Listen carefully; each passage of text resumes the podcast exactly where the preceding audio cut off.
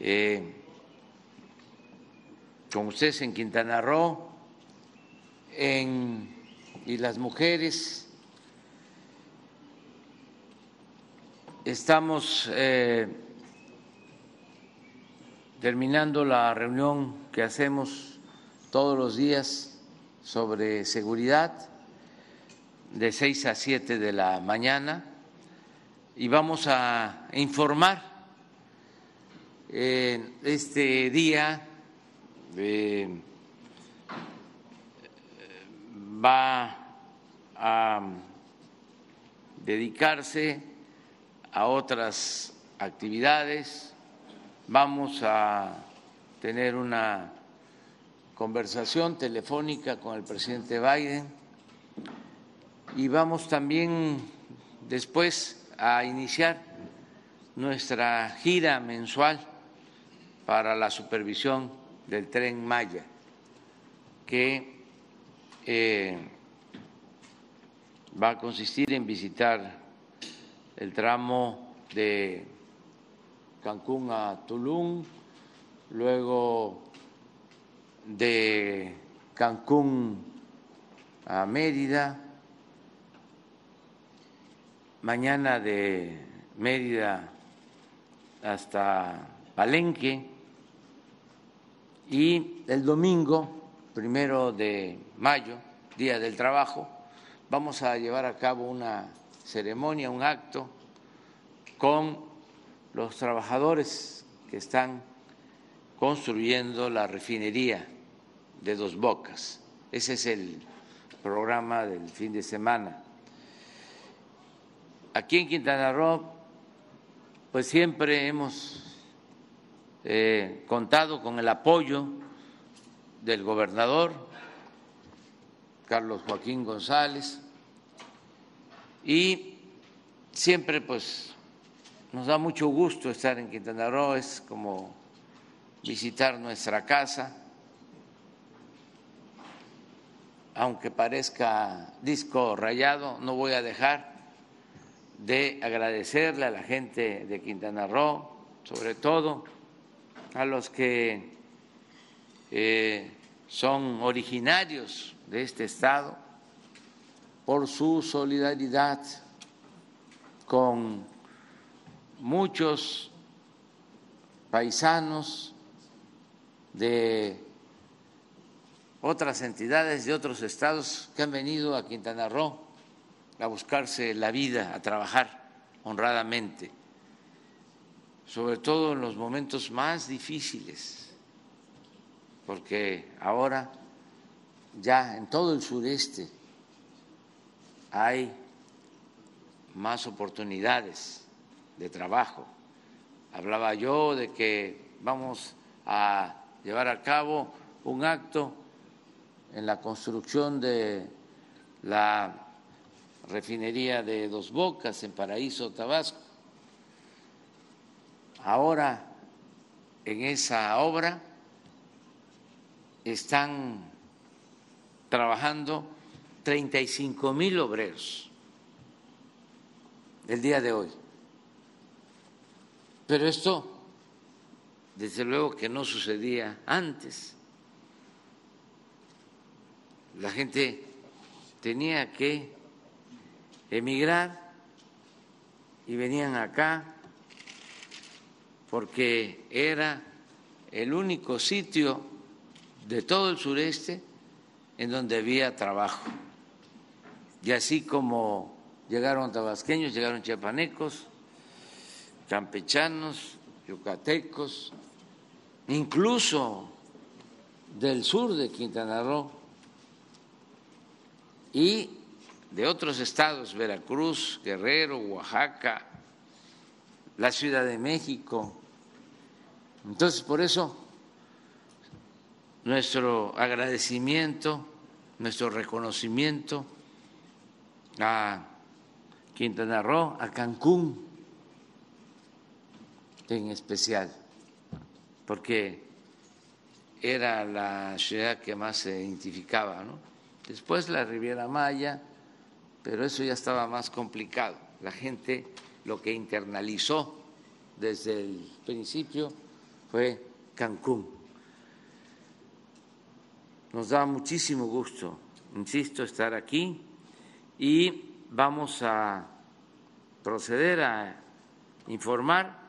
Eh, tiene la palabra el señor gobernador, luego vamos a eh, tener un informe sobre la situación de seguridad en Quintana Roo.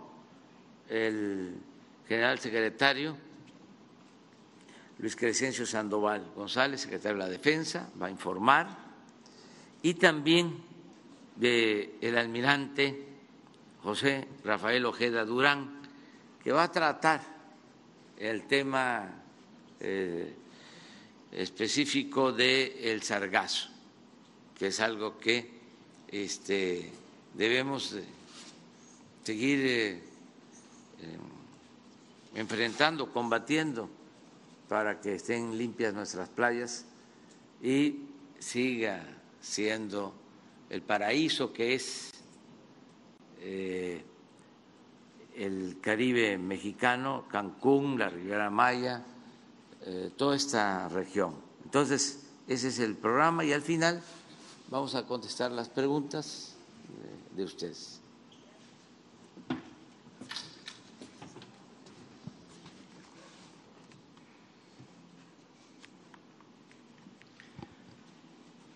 Buenos días, con el gusto de saludarles. Eh, señor presidente, como siempre nos da mucho gusto recibirle en Quintana Roo una, una vez más. Sea usted siempre bienvenido a esta maravillosa región del Caribe mexicano, aquí particularmente a esta zona de Isla Mujeres, santuario dedicado a Ischel, diosa maya de la fertilidad. Siempre su presencia es muy importante para, para nosotros y el trabajo que hemos venido llevando a cabo hombro con hombro, que es motivo de, de gratitud, de reconocimiento, sobre todo después de este tiempo de pandemia que azotó al mundo y particularmente a nuestro Estado, eh, derivado precisamente de la afectación que tuvo hacia el sector turístico, base del desarrollo económico del Estado.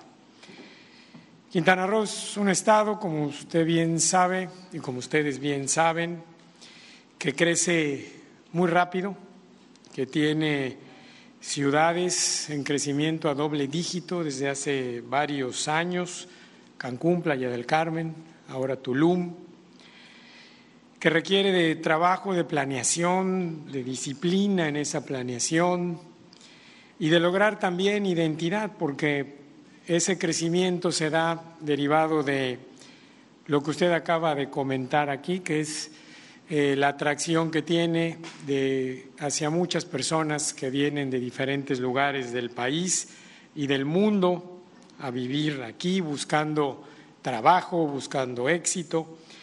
Y eso, pues evidentemente genera una necesidad importante de servicios públicos, que su demanda va mucho más a prisa que lo que muchas veces podemos ofrecer en ellos. Y que mucho de eso también genera muchos de los problemas que el Estado puede tener para su desarrollo y su crecimiento. Principalmente nuestro sector turístico el desarrollo económico que el Estado ha tenido, ha venido con una recuperación muy importante después de esta pandemia. Como ustedes saben, en 2020 tuvimos una caída muy fuerte en cuanto al sector turístico y esto afectó de manera directa el crecimiento económico que Quintana Roo tenía, normalmente creciendo entre los primeros lugares del país en, niveles de desarrollo económico. Nos caímos totalmente, tuvimos eh, cierres prácticamente de toda la industria turística, cancelaciones, y a partir de ello tuvimos eh, esta oportunidad de reiniciar acciones en bien de recuperar nuestro crecimiento económico. Esta este año, el 2022, hemos venido en crecimiento principalmente y ahora al término de la Semana Santa que, y de la Semana de Pascua que me permito darles algunos datos de turismo que nos permiten ver cómo se ha dado el crecimiento y desarrollo durante este año, que mucho tiene que ver también con haber iniciado desde junio del 2020 la apertura o la reapertura de muchos de nuestros mercados. Y el haber tenido pues esta situación de convertirlo el turismo en esencial y que nos permitió mantener eh, los mercados eh, abiertos y los espacios para que estos mercados lleguen al Caribe mexicano.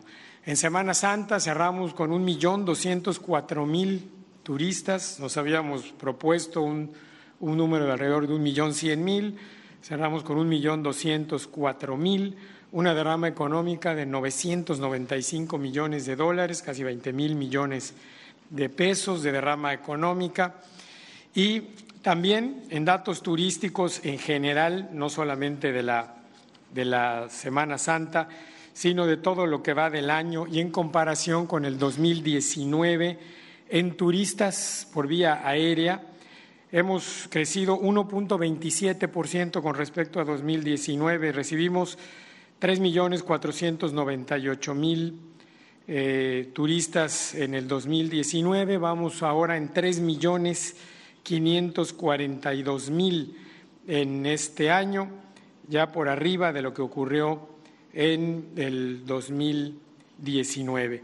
Eh, principalmente el mercado que más ha crecido, el turismo internacional, que creció 1.95%, el mercado nacional se ha mantenido en prácticamente el mismo nivel que teníamos en 2019. Este, estos datos pues, nos permiten, por supuesto, esto adicional, perdón, a lo que se da también en materia de visitantes por crucero y eh, quienes cruzan también la frontera de la zona sur hacia Chetumal, adicionalmente son estos esos números.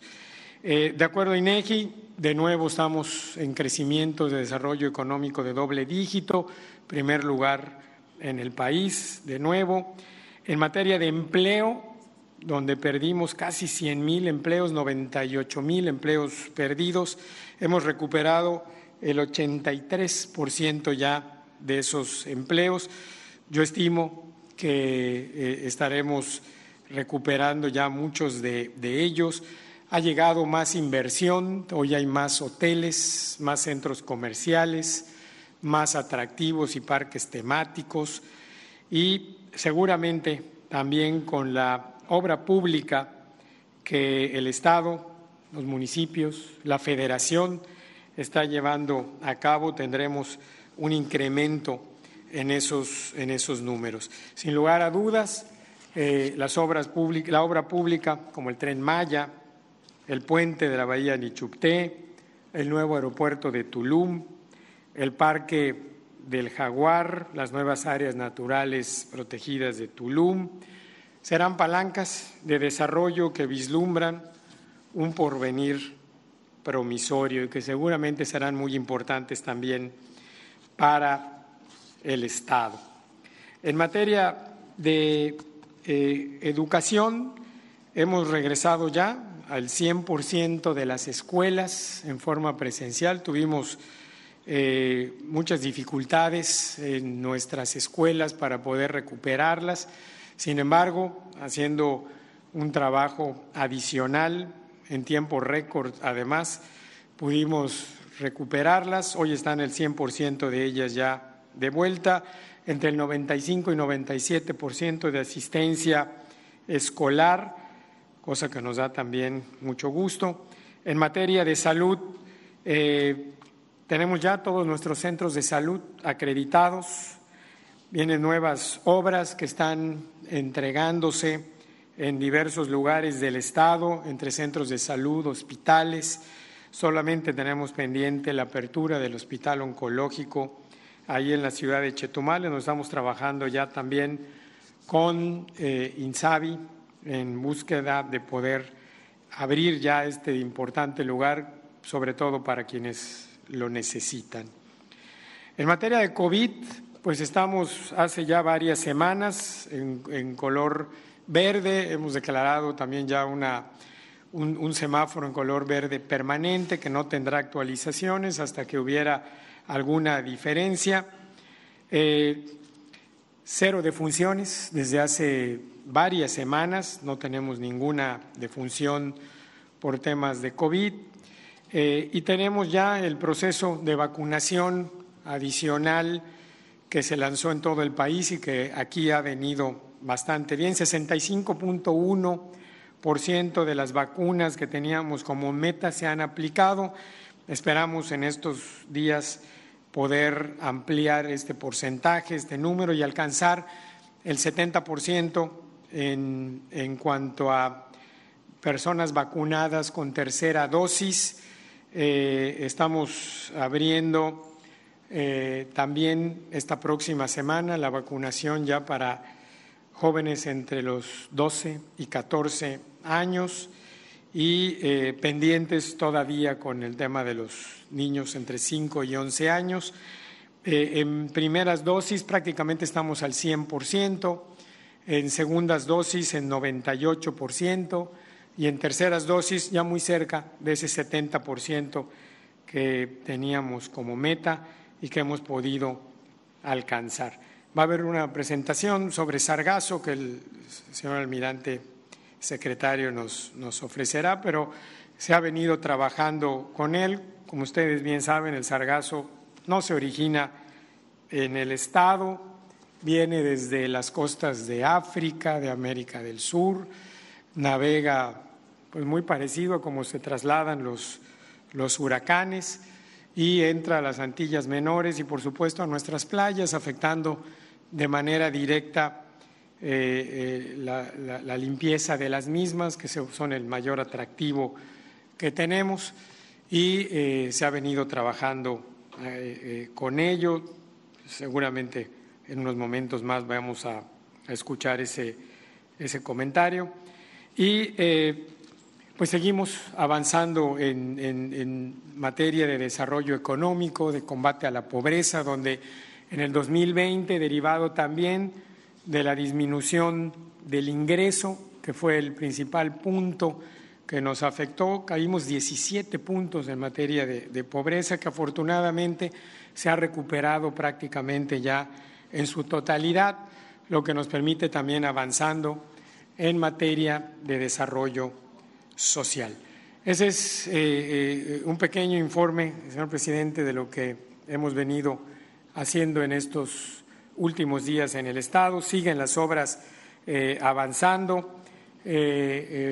muy importante las obras también de, de, tipo estatal que estamos llevando a cabo en diversos lugares del Estado que permiten mejores servicios y que seguramente dan apoyo también a lo que es eh, la paz, la tranquilidad, el orden en la sociedad, en ese crecimiento que requiere de mucho más servicios públicos en bien de lograr un mejor desarrollo. De nuevo, señor presidente, bienvenido. Nos da mucho gusto tenerle aquí. Muchas gracias.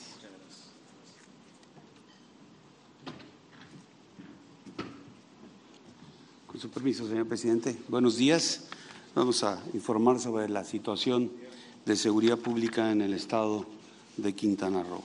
Adelante con la presentación. Bueno, 11 municipios aquí en el estado, los cuales eh, en total tienen eh, una población de 1.8 millones de habitantes, concentra en lo que son los municipios de Benito Juárez, en Solidaridad y en Otompe Blanco, pues eh, el 79.6% de, de esta población que es 1.4 eh, millones de personas. Aquí, adicionalmente, como mencionaba el señor gobernador, pues es una cantidad importante de turismo que arriba al, Estado y que se convierte también en una parte importante que atender en el ámbito de la seguridad.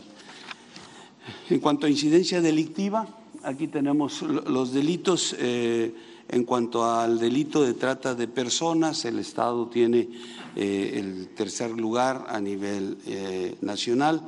Esto es eh, considerando estos delitos por cada 100.000 habitantes. tiene el quinto lugar Eh, regresarle, por favor. Regrésenle, por favor. Aquí este, en robo en transportes tiene el quinto lugar, en extorsión el sexto lugar, robo a casa habitación también el, mismo sexto lugar, en secuestros el noveno lugar, el décimo en homicidios dolosos y en robo de vehículos el 18. Y en total de los delitos de alto impacto eh, también tiene el tercer lugar eh, a nivel nacional. Vamos a ver cada uno de ellos.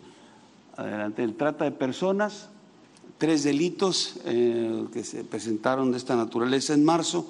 En marzo es la, la información, la última información ya consolidada que tiene el Secretariado Ejecutivo del Sistema Nacional de Seguridad Pública. Ocupa el tercer lugar, se identifica una tendencia hacia la alza, aquí podemos ver en la gráfica esa tendencia. El robo en transportes, en marzo 21 de estos delitos, una tendencia hacia la baja y un quinto lugar a nivel nacional. En extorsiones, cinco delitos eh, presentados en marzo, su tendencia se identifica hacia la baja, aquí lo vemos en la gráfica, y ocupa el sexto lugar a nivel nacional. Eh, el robo a casa habitación, con el mismo lugar a nivel nacional, sexto, 114 eventos de robo a casa habitación que se presentaron en marzo, su tendencia también es hacia la baja. Eh, en secuestros, en marzo solamente eh, se presentó un, un secuestro, eh, su tendencia se identifica hacia la baja, como se observa en la gráfica, y tiene un noveno lugar a nivel nacional. En homicidios dolosos, 47 homicidios en marzo, su tendencia también se identifica de igual manera hacia la baja, con un décimo lugar a nivel nacional. En robo de vehículos, 101 robos en marzo, su tendencia de igual forma hacia la baja con 18 lugar a nivel nacional. El total de delitos de, alto impacto ocupa el tercer lugar a nivel nacional con 1.701 eventos delictivos en el mes de marzo. Su tendencia también la tenemos aquí identificada hacia la baja. Eh, en cuanto a, homicidios dolosos por entidad federativa, considerando toda la administración y hasta marzo que tenemos la información. El Estado tiene el 17 lugar con 1.990 eh, eventos, siendo la media de 2.906, está por abajo de la media nacional. Eh, y homicidios dolosos por cada 100.000 habitantes tiene el décimo lugar con 107 eventos, siendo la media 79, nada más encima de la media está. Eh, los municipios con mayor incidencia delictiva en lo que es homicidios dolosos, robo de vehículos y narcomenudeo, pues son los, municipios que tienen la mayor cantidad de población. Aquí los tenemos Benito Juárez, Solidaridad y Otompe Blanco. Estos tres municipios tienen el 88% de estos homicidios que se presentan en el Estado, tienen 9.108 eh, el total del Estado son 10.377. En cuanto a homicidios dolosos vinculados a delincuencia organizada, aquí podemos, adelante por favor. Ahí nos faltó una lámina, adelante, atrás. ¿No? Bien, eh, les, menciono que en estos homicidios, eh, en lo que va de enero y febrero, se tuvieron una cantidad de 30 y 29 homicidios dolosos, de, homicidios vinculados a delincuencia organizada. En marzo subió a 47 y lo que va de, abril eh, tenemos registrados 27. Es decir, la tendencia es hacia la baja también en estos delitos ya este, eh, vinculados a delincuencia organizada. En cuanto a seguridad pública, tenemos eh, los efectivos de 658 elementos en la Policía Estatal, de ellos 626 operativos, en la Policía Municipal 4.339, de ellos 3.526 operativos. Se tiene un total de 4.997 elementos y operativos son 4.162. Tienen de conformidad a los promedios que maneja la, ONU en cuanto a habitantes y eh, su relación con fuerzas de seguridad, tienen un déficit del 10%. En cuanto a fuerzas federales de seguridad, aquí tenemos los efectivos entre ejército y fuerza aérea, tenemos 1.707 elementos, de ellos 1.536 operativos, de la Secretaría de Marina 1.889 elementos, 1.511 operativos, de la Guardia Nacional 1.780, 1.602 operativos para hacer un total de 5.376 hombres y de ellos 4.649 operativos, que sumados a, las fuerzas estatales y municipales de seguridad pues eh, tenemos un total de 8.811 elementos operativos aquí en el Estado trabajando en el ámbito de la seguridad. Adelante, por favor. Aquí estas son las coordinaciones regionales en donde trabajan todas estas, estas fuerzas. Tenemos cuatro coordinaciones eh, regionales en las cuales se divide el Estado. Tenemos la, número uno, este, Benito Juárez, la dos, Cozumel, la tres, Solidaridad, la cuatro, Otompe Blanco.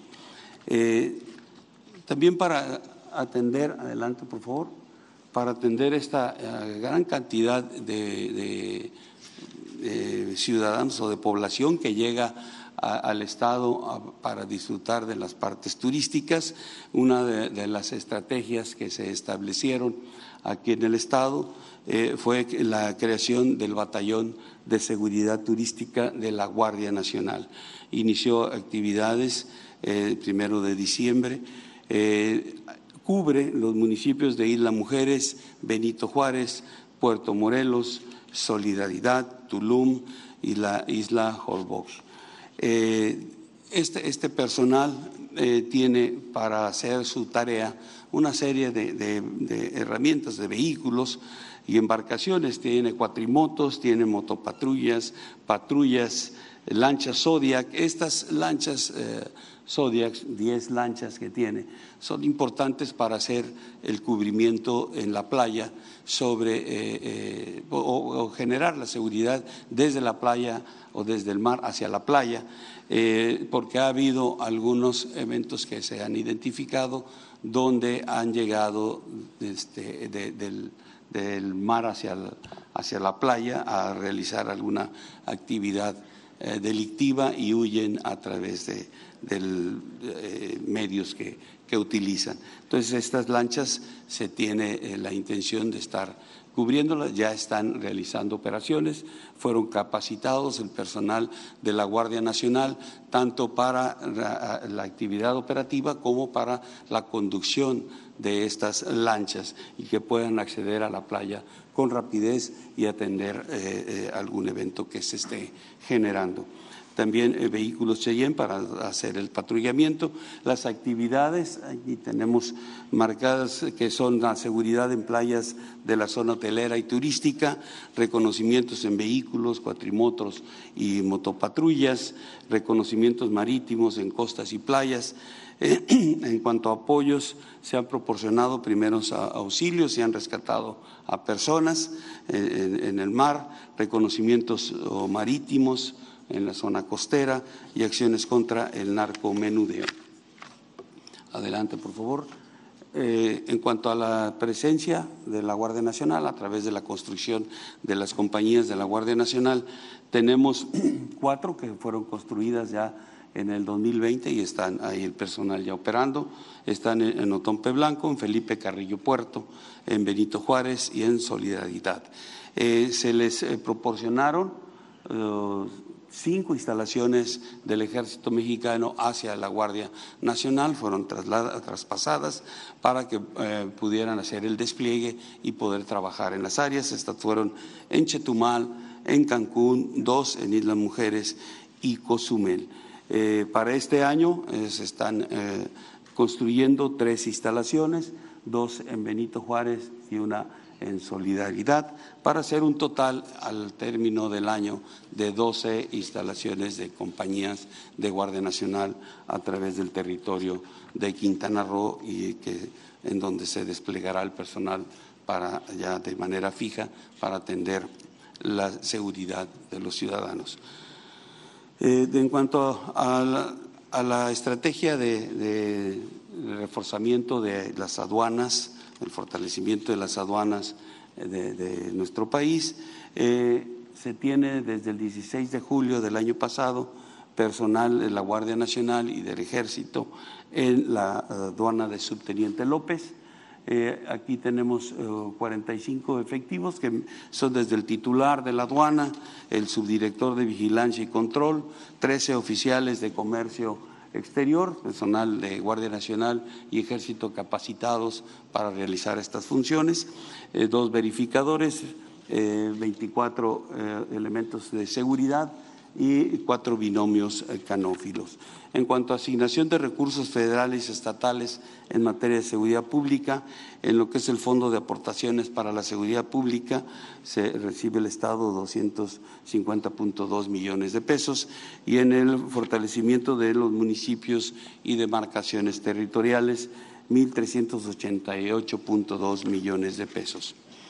En cuanto a los aseguramientos, aquí en el Estado, en lo que va de la Administración, los más relevantes, aquí los, podemos observar, o, menciono los más relevantes, que son 1.363 kilogramos de marihuana, eh, 9.651 kilogramos de cocaína, 1.578 detenidos, 1.619.060 pesos moneda nacional, 1.047.914 dólares americanos, 695 vehículos asegurados, 10 aeronaves, 10 embarcaciones, 255 armas de fuego.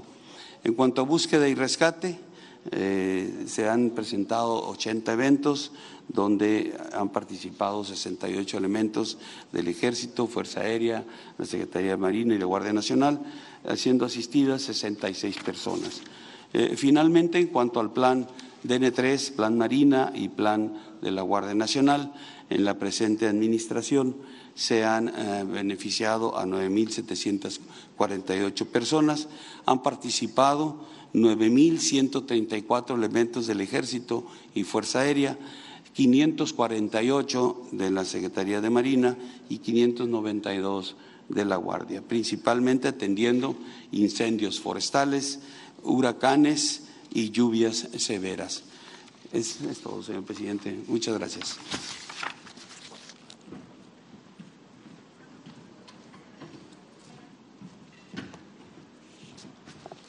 Con su permiso, señor presidente, muy buenos días. Vamos a informarles sobre lo que se está haciendo para eh, combatir la situación del fenómeno del sargazo aquí en el estado de Quintana Roo y quiero agradecer desde luego el liderazgo del señor gobernador y de las y los presidentes municipales, igualmente de los empresarios hoteleros y de la ciudadanía en general, que realmente desde que se inició esto en el 2019 a la fecha hemos avanzado muchísimo. Hay una excelente coordinación entre las entidades tanto del gobierno federal, estatal y municipal y los logros pues han sido muy relevantes. Eh, la, que sigue, por favor. La que sigue. Aquí podemos ver cuál es el estado de fuerza en el que estamos operando. Tenemos, si me permite, me paso.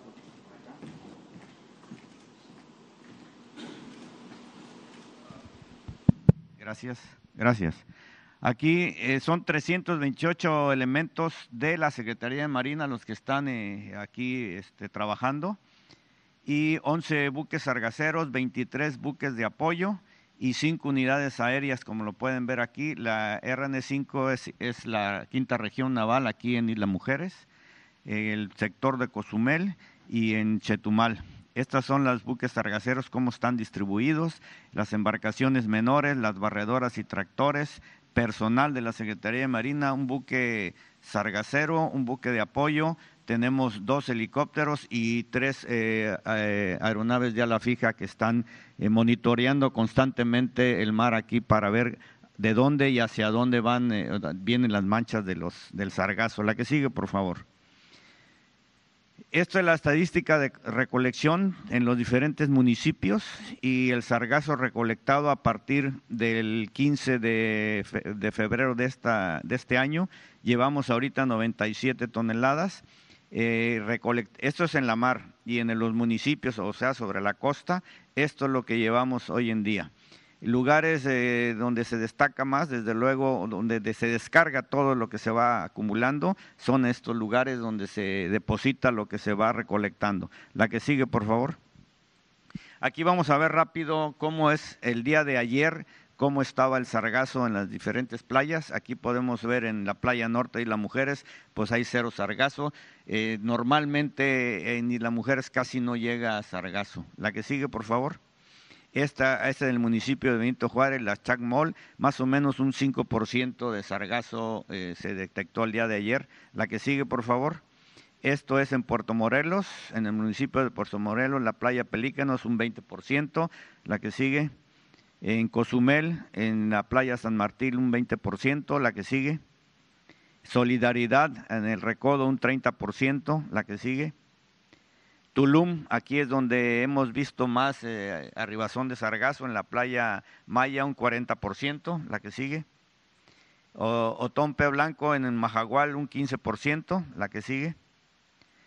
Y esto es lo que más o menos eh, esperamos nosotros, o lo que se está monitoreando, presenta un pronóstico de afectación, una cantidad estimada de 32 mil toneladas, lo que vamos a, pues a tratar de evitar que lleguen a las playas y si llegan recolectarlo. Eso debido a la densidad nubosa de un aproximadamente de un 50%, dicho volumen podría estar subestimado, pero es más o menos lo que se está eh, viendo.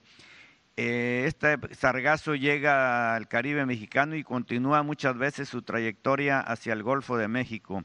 Y la situación actual sí podemos decir que es alarmante. Eh, se ubica en una categoría 8 que corresponde a una denominación de excesivo el sargazo que pudiese llegar. La que sigue, por favor. ¿Qué, ¿Qué, es lo que estamos haciendo? Se sostuvo una reunión con, en Puerto Morelos con la doctora Rosa Rodríguez de la UNAM, en fin de, explicarle a ella sobre, sus dudas sobre la inversión de infraestructura y el despliegue de la misma en el orden de operaciones en, el Sargazo se le explicó pues todo lo que tenemos, la infraestructura que tenemos y qué es lo que estamos haciendo.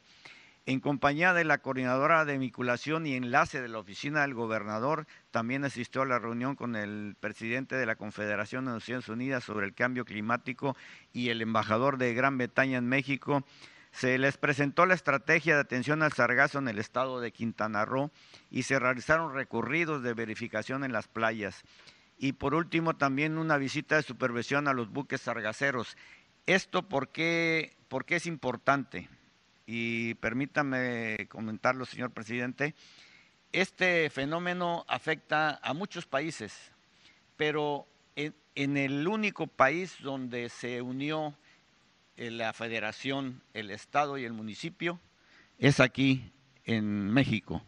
En los otros eh, países, pues les dejan a que sean los hoteleros que resuelvan el problema o a que sean ciertas entidades, pero no como aquí. O sea que esto es como un ejemplo de lo que se está haciendo cuando se unen las tres entidades, el, federativo, este, el estatal y el municipal, y pues creo que los resultados Quisiéramos que fueran mayores, pero estamos de una u otra manera combatiendo el problema. La que sigue, por favor. Y también una de las novedades, el buque sargacero, el Gistic, recolectó a la fecha 5.7 toneladas de sargazo en Puerto Morelos. Se balizaron 30 puntos de anclaje donde se van a seguir eh, poniendo las barreras de contención. Y estos buques sargaceros también se encuentran en, en las inmediaciones de Puerto Aventura para la recolección del sargazo. Aquí podemos ver fotografías de cómo es que se recolecta sargazo, se meten en bolsas y después se llevan a, a los diferentes eh, puertos para que de ahí se lleven a los lugares donde se deposita su destino final, vamos a decirlo así. La que sigue, por favor. Esto es eh, las playas atendidas, los, kilómetros de playas eh, de interés. Aquí se puede ver cómo se recolecta sargazo con una de las sargaceras construidas por la Secretaría de Marina. Eh, aquí pues la barredora con tractores, tenemos cuatro embarcaciones menores 23, buques sargaceros 11, una unidad de superficie, el, el otro es un buque sargacero y estas son los metros de barrera que tenemos y dónde están ahorita desplegados y se van a seguir desplegando más todavía. Eh, se hacen eh, acciones de monitoreo y medidas utilizadas por los municipios.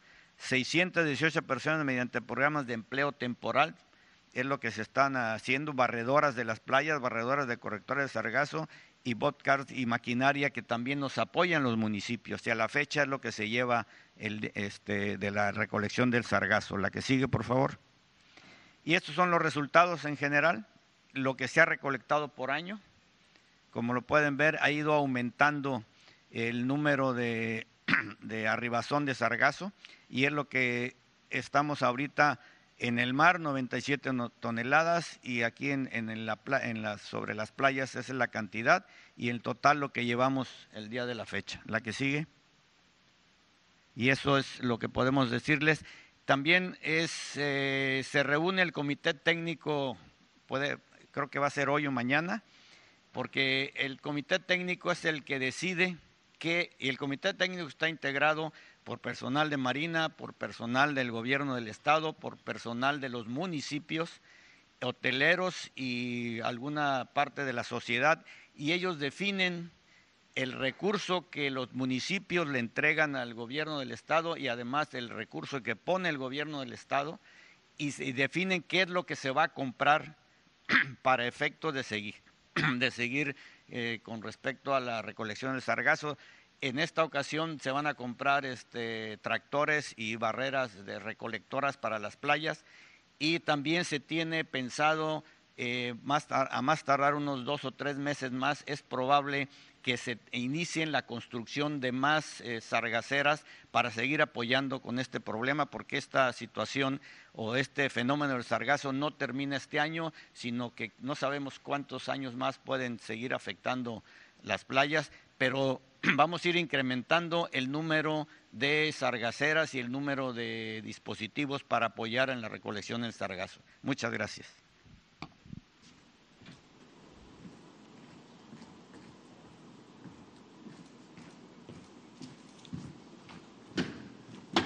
Muy bien, vamos a... Eh, contigo empezamos, ¿sí? Eh, procurando que sean compañeras, compañeros de Quintana Roo y de los medios nacionales. Muchas gracias, presidente. Buen día, gobernador, secretarios. Eh, Rosaria Ruiz, del periódico La Jornada Maya. Eh, quisiera, perdón, quisiera este, preguntarle pues eh, sobre el caso del tren Maya, presidente. lo que es el tramo sur, el tramo 5 sur, ha este, eh, tenido mucho más eh, presencia en medios, pero también hay un tramo norte del cual se ha hablado muy poco. Entonces, me gustaría eh, si pudiera platicarnos un poco el tramo que va entre Cancún y Playa del Carmen, cuál es el avance, qué tanto este, se ha trabajado en él. Había mencionado que sería la Secretaría de la Defensa Nacional quien sería a cargo de este tramo. Este, también, eh, pues en el tramo sur, eh, pues está esta inconformidad que sigue de los ambientalistas. Eh, había comentado usted que se les daría la atención de parte de tanto de Fonatur como de la Semarnat. No sé si ya se reunieron con ellos. ¿Qué nos podría decir al respecto? Bueno, que continúan los trabajos del tren Maya. En total, como se sabe, son más de 1.500 kilómetros desde Palenque a Escárcega, Campeche, Mérida, Cancún, Tulum, Espujil, bueno, antes Chetumal, y de nuevo Escárcega. No sé si ponen el plan. Esa es la ruta. Entonces estamos trabajando en eh, todos los tramos porque debemos de terminar en diciembre del año próximo esta importante obra. Ya este tramo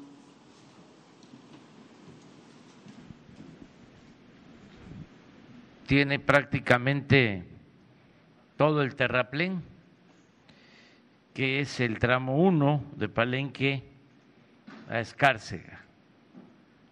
Aquí también ya se tiene mucho avance, el tramo 2 de Escárcega hasta eh, Calquiní, es el tramo 2.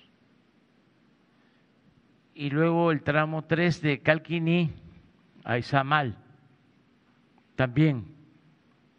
Ya se tiene todo el terraplén y ya se están haciendo las obras de drenaje.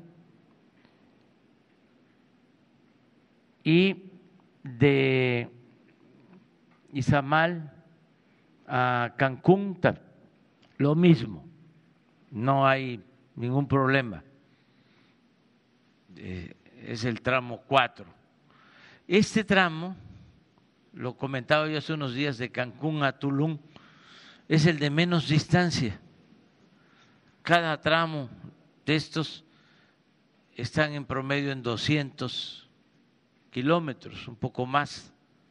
Y este tramo son 100 kilómetros de Tulum a Cancún. Y está dividido, en efecto, como tú lo mencionas, el tramo norte que es de Playa del Carmen a Cancún y el tramo sur de Playa del Carmen a Tulum. Son dos eh, empresas o una empresa y la Secretaría de la Defensa. Aquí está Grupo México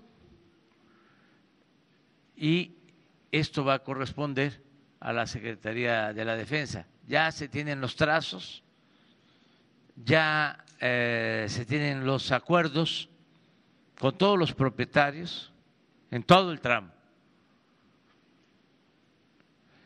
Eh, el tramo 7, que es de Escárcega a Chetumal, a Bacalar, ya están trabajando eh, ingenieros militares.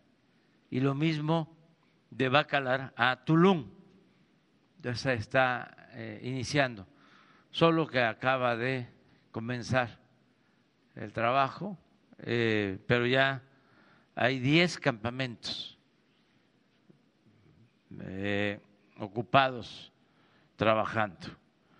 Aquí hemos tenido más problemas, que es de los 2.500 kilómetros, estamos hablando en 100, y no con los propietarios, porque quiero eh, agradecer de nuevo el apoyo de los campesinos, de las comunidades de Quintana Roo y de todo el sureste, porque han tenido una actitud muy generosa muy fraterna, eh, nos han dado su confianza.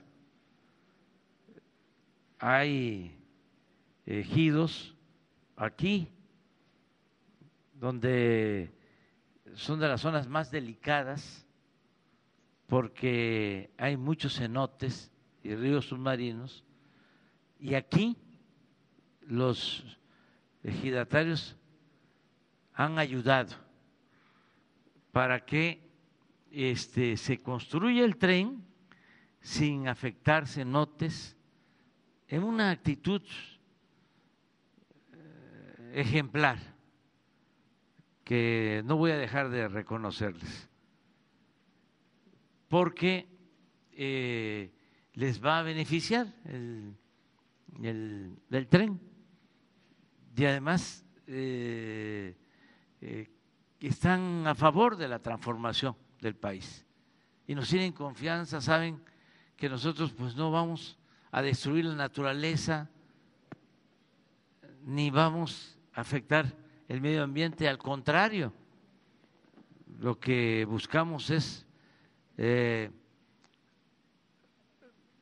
fortalecer eh, el medio ambiente, crear áreas eh, naturales protegidas. Estamos sembrando, se este, sorprendieron algunos articulistas, em, comunicadores, porque hablamos de que en todo lo que tiene que ver con los estados, los cinco estados del tren Maya, se están plantando más de 400 millones de árboles. Y les pareció algo increíble.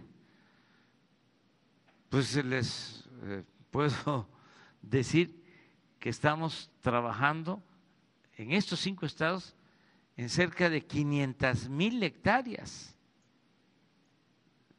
y que en el país, nada más que les entra por un oído y les sale por el otro, no lo internalizan, se está aplicando el programa de reforestación más importante del mundo.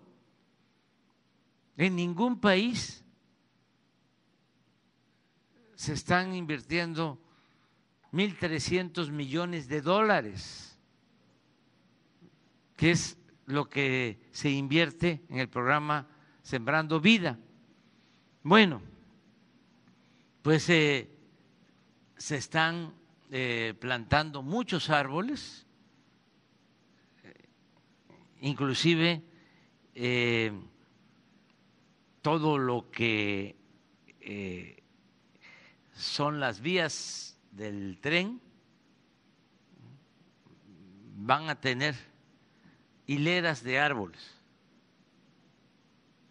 Esto va a corresponder a la Secretaría de la Defensa, todo, completo. Pero aparte, eh, lo mencionó el ciudadano gobernador, aquí todo lo que es Tulum, donde está el campo aéreo de la Secretaría de Marina, más otros terrenos, eh, y la eh, zona de reserva cultural el sitio arqueológico de Tulum, todo se convierte en un parque, que es el Parque del Jaguar. Por acá, que está Usmal, otro parque de más de dos mil hectáreas. En Calakmul, que está aquí, se amplía la zona de reserva en 10 mil hectáreas. Entonces, ¿por qué aquí? Específicamente Haití tenemos tanta protesta. Ya todo el derecho de vía lo tenemos. Pero ¿por qué aquí? Bueno, eh, hay una serie de intereses que no quieren que avancemos en la construcción del tren Maya. No son los de Felipe Carrillo Puerto. no son, decía yo, los ejidatarios de esta zona, son intereses aquí, donde hay más dinero, para decirlo con claridad. Y aquí.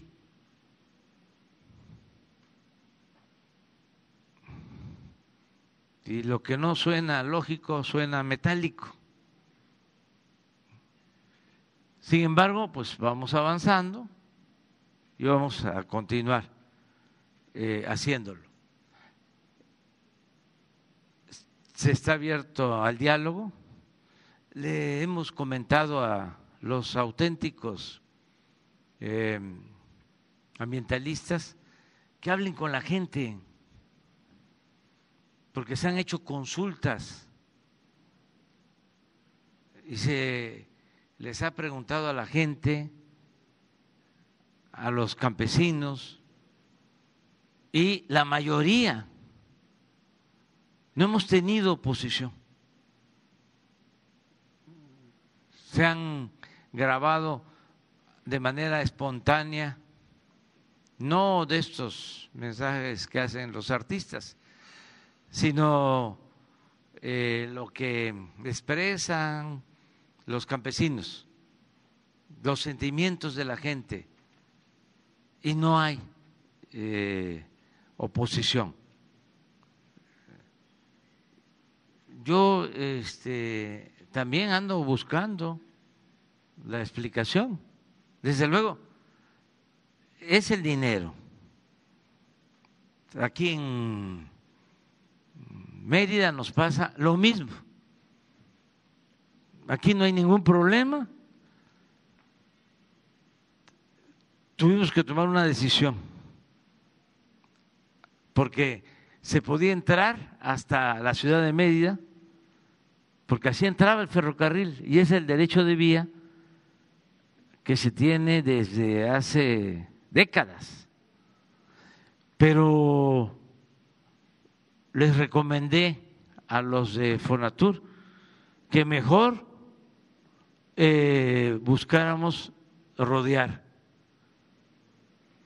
y no meternos, porque eh, temía de que iban a llover los amparos, de que nos íbamos a quedar ahí entrampados y no íbamos a avanzar. Y en efecto, aun cuando ya no va a entrar el tren al centro de la ciudad, donde incluso estaba la antigua estación, se tienen como 20 hectáreas. Aún así, nos ha costado conseguir los terrenos de la periferia. Aquí del lado de Tella y de eh, la entrada a Mérida eh, llegando de Campeche, porque ya no son campesinos.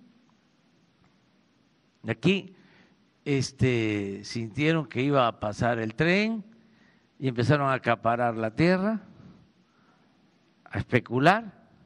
Ya son empresas inmobiliarias. Hay incluso casos en donde no aceptan los avalúos y quieren sacar raja, cobrar muchísimo. Ya di la instrucción de que donde hay esos abusos, pues se haga valer la expropiación por utilidad pública y que se pague la indemnización al precio comercial, pero no más, porque son eh, ventajosos, están acostumbrados a robar y piensan que porque tenemos el tiempo encima nos van a poner contra la pared. Pues no, aunque nos lleve tiempo, lo vamos a dejar hasta el final. Y vamos a pedir a los jueces que nos resuelvan lo más pronto posible, tanto en el caso que haya amparos o eh, que se vayan amparos por expropiaciones eh, con eh, la justificación de la utilidad pública, porque es una obra importantísima, son 105 mil empleos, estamos hablando de una inversión de alrededor de 280 mil millones de pesos. Nunca en la historia del sureste se lleva a cabo una obra así. Y es importantísima porque toda la gente que llega acá a Cancún, que ahora también va a poder llegar en avión al nuevo aeropuerto de Tulum, va a poder entrar, internarse y conocer tanto el lado del Golfo como el Caribe, la selva, una de las regiones culturales, artísticas, arqueológicas más importantes del mundo. Es algo eh, eh, extraordinario, espléndido. También eh, deben de saber los ciudadanos, porque los ambientalistas, unos de verdad y otros eh, impostores, eh, pues saben de Mérida hasta Chetumal es eléctrico el tren.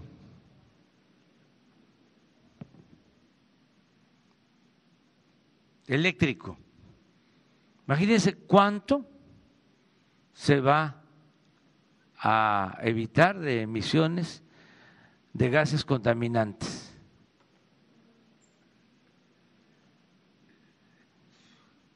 Y la gente está de acuerdo. Pero aquí es donde vamos a seguir convenciendo, persuadiendo. Hemos dicho, y pues no se trata de confrontarnos con nadie, hay que convencer, hay que persuadir, pero no vieron estos ambientalistas lo de Calica, por ejemplo. No vieron lo de Xcaret,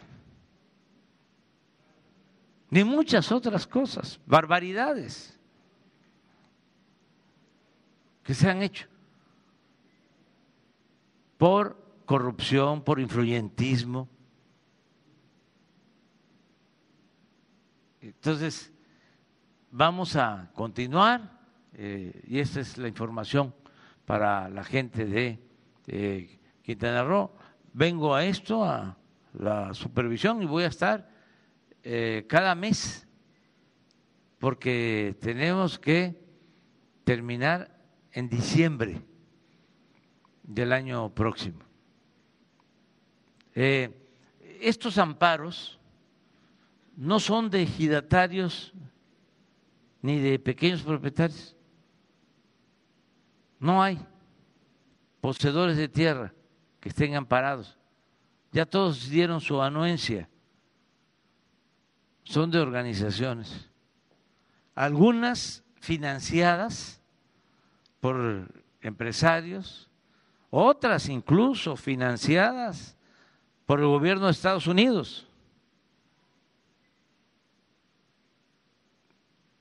Un poco lo que pasó con el aeropuerto Felipe Ángeles, que llovieron los amparos, no de los dueños de la tierra, de los eh,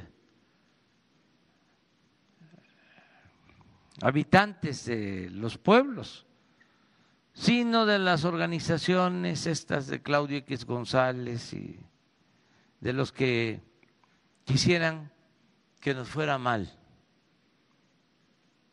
del bloque conservador, reaccionario. pero pues nosotros, yo creo que ya de dominio público, ya he sabido que somos perseverantes,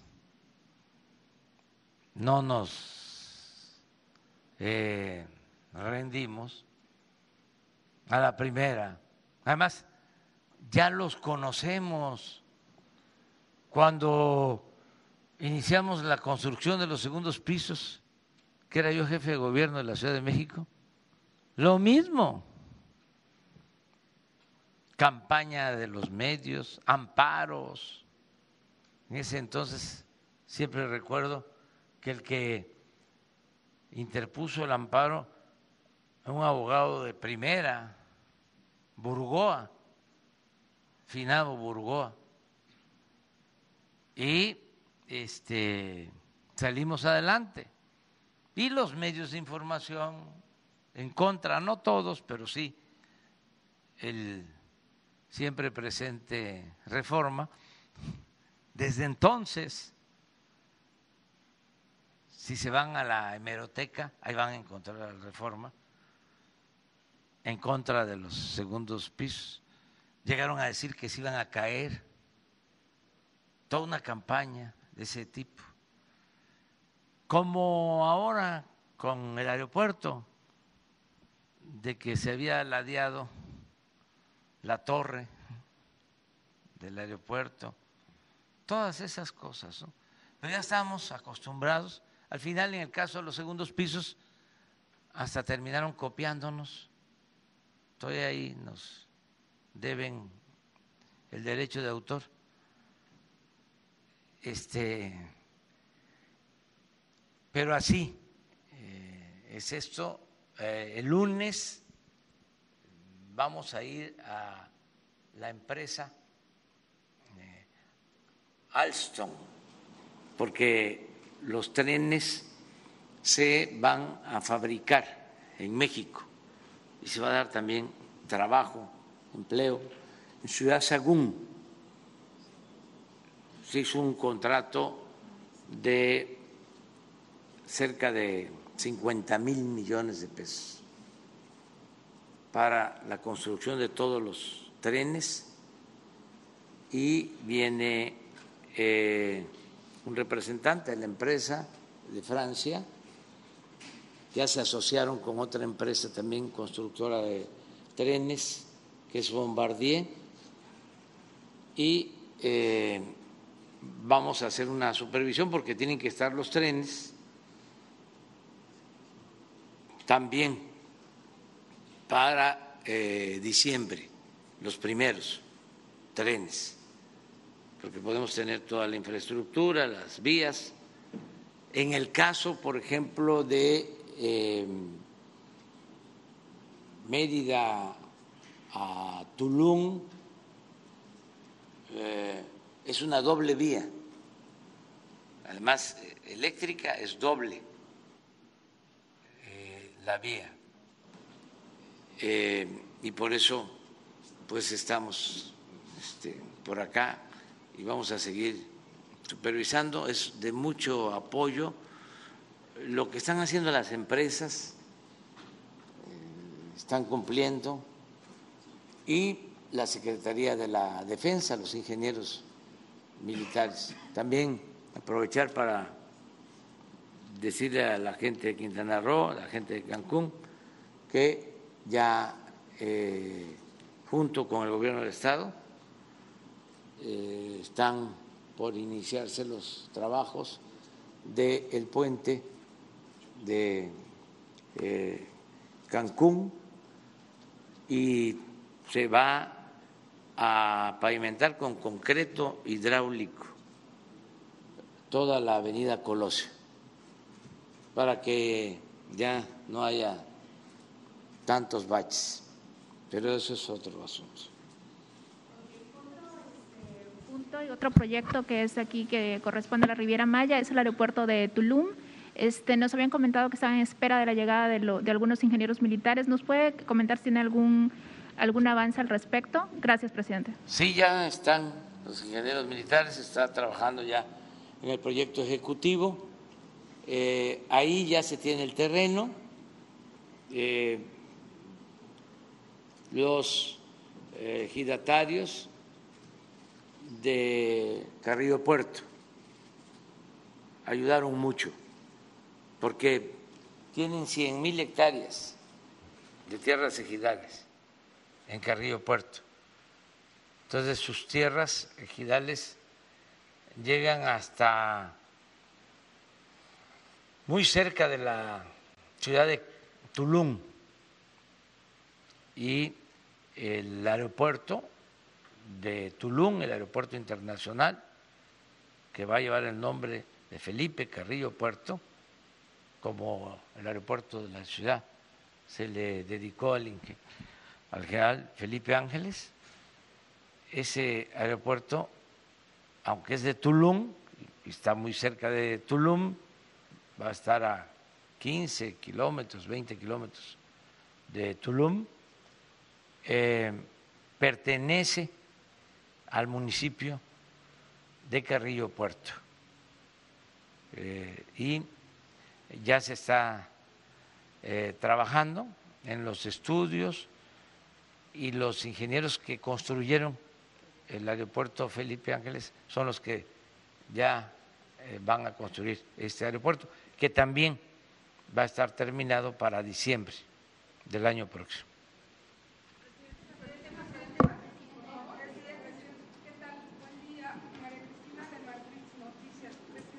Este, eh, desde que usted anunció aquí un foro en la zona hotelera con Francisco Córdoba ese proyecto, de verdad que a mí me agradó muchísimo lo del tren Maya, de verdad que lo veo con mucha ilusión, con mucho gusto. Pero cuando leo la noticia en la jornada del militar encargado de la obra en la carretera y dice que hay un enjambre de cenotes en la carretera y que por eso no se tiene que hacer el tren Maya allí y se toma la decisión de moverlo unos kilómetros adelante. Yo dije, bueno, puede ser, ¿no? Está, está bien. Pero, presidente, yo como reportera, ya tengo 32 años, ni soy fifí, creo que soy más proletaria que fifí, no tengo nada. Este, Entiendo que hay intereses, como usted bien dice, en el tema del tren, yo lo entiendo perfectamente, pero me parece algo dolorosísimo lo que está pasando en Tulum, en esa obra, donde hay una gran cantidad de amparos, una gran cantidad de amparos por las expropiaciones y por el tema ambiental. Es un terreno muy eh, frágil, he visto los cenotes que hay allí y me preocupa que el enjambre de cenotes o de cuevas en esa zona del tramo 5 sur, que es hacia Tulum, sea más grave. Es una tierra o unas piedras eh, eh, muy, muy sensibles. Hay una gran cantidad de ríos subterráneos. Usted sabe perfectamente que hoy en México tenemos un problema grave de sequía. Y entonces, a mí lo que me duele y me preocupa, presidente, es que haya cerrazón tanto de su parte como de los ambientalistas y que no se pongan de acuerdo sobre una mejor posibilidad para que este tren se pueda hacer, pero sin mancillar, sin matar, sin violentar la zona que es tan rica en recursos naturales, presidente. A mí me inquieta porque me dolió ver tantos árboles. Usted dice, se van a, a resembrar no sé cuántos árboles. Y me parece bien, excelente, hasta pueden multiplicarse los árboles, presidente. Eso es lo que necesita México y el mundo. Pero, presidente, se han, ¿qué? 32 mil hectáreas de árboles se van a cortar, se van a talar. Y lo que me preocupa es la cantidad de ríos subterráneos y cenotes que hay en esa zona. Me preocupa que lo que declaró este militar de las causas por las cuales no podía pasar el tren Maya por la carretera sea todavía más grave en esa parte del tramo 5 sur del tren Maya. Yo, yo, yo eh, vi que pues fracasó, no hubo la reunión este, ese lunes, ¿no? Con los actores, con los científicos, los ambientalistas. Entonces ellos, algunos están diciendo, oigan, hasta estamos de acuerdo que regrese el tren Maya a la carretera y haga, o hagan otro tipo de proyectos, pero que ya no pasen por esa zona que es que es tan frágil, presidente. Entonces, a mí me gustaría saber, porque hay muchos amparos, yo lo veo un poco complicado, estamos ya prácticamente a la vuelta de la esquina de diciembre, terminar un proyecto tan ambicioso como este, ojalá lo logre, pero ojalá lo logre en condiciones donde usted pueda quedar, presidente, como un defensor del medio ambiente más grande de la historia de México, no como un depredador más grande de este país en los últimos tiempos. Eso es lo que a mí me gustaría como paisano y porque lo conozco muchos años, presidente, y sí sería terrible que los tabasqueños quedáramos con ese sello tan, tan tremendo que puede ser un ejemplo, un mal, mal ejemplo para los hoteleros que están destruyendo, para los empresarios que están destruyendo con la complicidad de muchos gobiernos, buena zona de las... Eh, zonas eh, tan ricas en recursos naturales que tiene Quintana Roo. Esa es una parte, presidente. La otra es, este, aquí está Dan Augusto, mi paisano también. Ayer usted hizo una, un sondeo rápido. Si eso es el destape de Dan Augusto, su secretario de Gobernación, a la presidencia de la República para sucederlo después de 2024 o de qué se trata esa situación.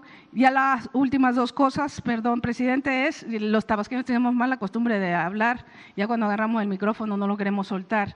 Es este ya en muchos países y en estados ya se está quitando el cubrebocas, que es una farsa, es una mentira. Usted no lo quiere usar, su gabinete tampoco lo quiere usar, yo tampoco lo quiero usar, muchos no lo queremos usar. Si ya es hora, pues, de que su gobierno tome la decisión de que ordene o que instruya a que el país ya se suspenda, ya que hemos bajado, se han bajado las tasas. Dice Gatel que ya, ya prácticamente ya la pandemia ya está liquidada, que ya se tome la decisión de quitar el uso de cubrebocas y otro tipo de restricciones que nos afectan a todos. Entonces, esa sería mi pregunta y el caso de Devani, ¿no? A todos nos está lastimando ese caso, presidente.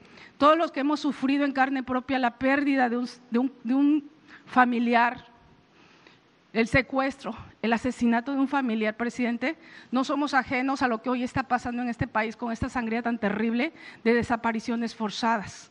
Y vemos de pronto que el gobierno está como mero observador de ese caso en Nuevo León y que está sacando o viene a reforzar el tema de las desapariciones en este país. Quintana Roo, según las estadísticas de alguna organización, diariamente desaparece una persona. Entonces, no vemos una estrategia delineada desde el gobierno federal para atender ese tema de desapariciones. A usted lo han abordado en estas últimas eh, visitas que ha hecho a Quintana Roo, familiares de desaparecidos, porque no se sabe qué pasó con ellos, si los mataron, en dónde los tienen, en dónde están, si se fueron con la novia, con la amante, a dónde están, en dónde, a dónde se encuentran todas esas personas. Y hoy en México es una situación bastante, bastante grave. Son esos temas, yo, presidente, quiero que me los conteste y si le da tiempo, conteste qué va a pasar con la Secretaría de Turismo. ¿Va a venir aquí o ya? Para que no nos tenga engañados, ni como, como la novia de rancho, ¿no? De que si me caso, me caso y se acaba el, el amorío y ya no hay Secretaría de Turismo en Quintana Roo federal. Muy bien.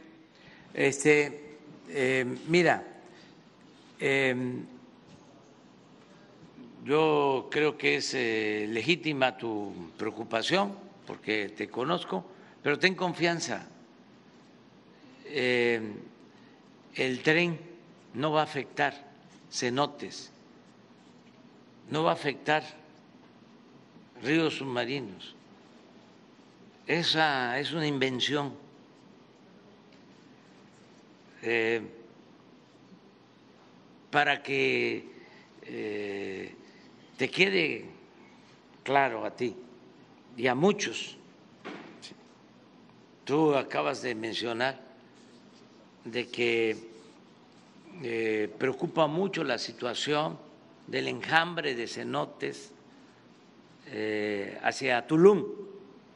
Así lo planteaste, ¿no? Mucho. Bueno nos va a llevar tiempo, pero este, la labor de un dirigente es la enseñanza, es la orientación, la concientización, aunque nos estemos repitiendo. Me gustaría que vuelvas a poner el video. No sé si lo has visto, el de Jacinto Pa. Pero a ver, ve este, porque eso es lo que yo pido a los ambientalistas, verdaderos o farsantes, que hablen con la gente, que vayan a las comunidades. Tú eres periodista, este, investigadora, siempre has estado este, como mirona profesional, este, no eres de escritorio, eres de territorio. Ve para que este, a todos nos quede claro. ¿Por qué no pones el, el video? Bueno, regreso. No se va a afectar ningún cenote, ningún río. Y quienes eh, nacieron aquí saben muy bien que donde hay más presencia de cenotes, de ríos submarinos, es en la zona más cercana a la costa. Entonces lo que hicimos es que el trazo, por eso no se fue por la carretera, porque dicen, a ver, vamos a la carretera. Pues es que la carretera está más cerca de la costa y hay más vulnerabilidad. Y lo que se buscó es irnos a los espaldares, a las tierras de atrás, donde hay más firmeza en el suelo y hay menos cenotes o no hay o menos ríos submarinos. ¿Quién lo explica esto? Pues un campesino, una campesina, ya no recuerdo, pero si lo vemos, para que vean este, cómo no hay esta afectación. Me mandaron a decir, porque nos queremos mucho, que ellos eh, daban permiso por donde dijéramos que me tenían confianza, pero que me proponían que se modificara el trazo para que no se pasara cerca de los cenotes porque ellos viven de eso. No, se los come uno a besos. Esos no tienen que ver nada con los fifís, con la gente ambiciosa, enferma por la ambición al dinero. Esa es gente que es puro corazón, pero vamos a verlos, vamos a escucharlos. ¿Sí?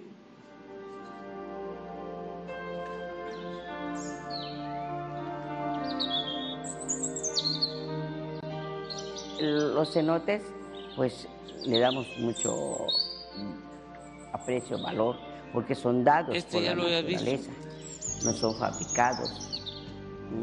Entonces lo cuidamos Aquí nacimos, aquí andamos y somos parte de la naturaleza. La obra del tren Maya se van a hacer alejados de los cenotes, van a estar en las áreas elevadas. No, no va a pasar acá. Aquí de, de los cenotes donde está el, el famoso este, cenote Dos Ojos, Parque Dos Ojos, va a pasar como a unos tres kilómetros más hacia atrás, donde sin duda no, pues no nos va a afectar. lejos de donde nosotros estamos, donde va a pasar el tren, no va a pasar encima de los cenotes para que nos dañe. Tenemos elegido que son cenotes muy importantes. El primero es cenote Jaguar, segundo cenote Nictejal, tercero que es Dos Ojos, cuarto es Nicte- eh, perdón, el cenote Pit, y otros dos que se llaman Los Monos y Misterio. Entonces el trazo quedó atrás de esos cenotes. Porque mientras avanzamos más hacia atrás, el, el grosor de la tierra se va haciendo más grande. Es el área más rocosa. el No lo puedes parar. Eh, Repites. Porque Porque mientras avanzamos más hacia atrás, el, el grosor de la tierra se va haciendo más grande. es el área más rocosa, el área más alta de nuestro ejido y que no está cerca de, lo- de los cenotes. Hemos notado que las dependencias hacen los estudios del suelo, hacen los estudios de la flora y fauna del lugar, están haciendo los estudios de la selva, del medio ambiente y no hay tal ecocidio como se dice. Hay muchos que sacaron esa versión también por que no les convenía. Tanto inversionistas como gente que realmente eh, estaba cuidando sus intereses. políticos, gente, gente de dinero, ¿no? que, que, que, este, ambientalistas que, que los contratan, algunos políticos y todo eso, para, para, para dar un mal informe. Es que ellos no están en el lugar, no viven en el lugar. Tanto artistas, inversionistas, eh, les gusta el chisme. Pues los artistas, ellos, este, es diferente el mundo de ellos. Ellos critican sin, sin saber que nosotros, los pobres, los campesinos, vamos a obtener beneficios de los proyectos de gobierno. Es solamente una publicidad engañosa y aprovechando de que son gente de gran talla, que tienen muchos admiradores, hagan creer lo que ellos dicen. Y la verdad en- aquí es otra. a la gente, al, al- al país y a todo el mundo de que pues se entere de que aquí pues fue un acuerdo con todos los ejidatarios. Tenemos aquí en el ejido gente con mucha preparación, ingenieros, arquitectos, abogados, y llegamos, a- y la gente del campo, que es la gente que se adentra más en él, y llegamos a un estudio y un análisis de ver hacia dónde podría sí ser viable y que no nos afectaba y que está a kilómetros retirado del área natural, de las áreas naturales que son los cenotes. Hemos caminado nosotros con los compañeros nueve kilómetros desde Ciudad Chemuyil hasta donde se pretende que va a llegar la estación del, del tren. Físicamente entramos ah, con los topógrafos para abrir el trazo, para checar el trazo. Fueron como unos dos meses de, de diálogo, mesas de trabajo, no hubo nada de imposición. Aquí la gente se tomó el acuerdo y tomó esa decisión. Los ejidatarios fueron los que decidieron para, para ese proyecto. No nos negamos a que eh, eh, eh, haya un tren porque se está beneficiando el, el pueblo. A mí me da mucho gusto y satisfacción de saber que es una empresa netamente de los mexicanos, de nosotros, que los recursos que genere, que lo que vaya a conllevar el desarrollo es de la nación, es de nosotros. Que seamos los, los primeros que vamos a ver que pase el tren por acá y viajemos en ello. Vamos, súbete al tren. Súbete al tren. Súbete al tren. Súbete al tren. Naquen te haga el cacaco. Súbete al tren. Bueno, pues este, eso es por lo del tren. Lo otro que planteaste es lo de Adán. Este, miren, eh, el antiguo régimen fue creando todo un sistema, un andamiaje de simulación que no pudo ni siquiera la revolución arrancar, porque todo eso se estableció durante 34 años de dominación de Porfirio Díaz. Es un poco lo que nos está costando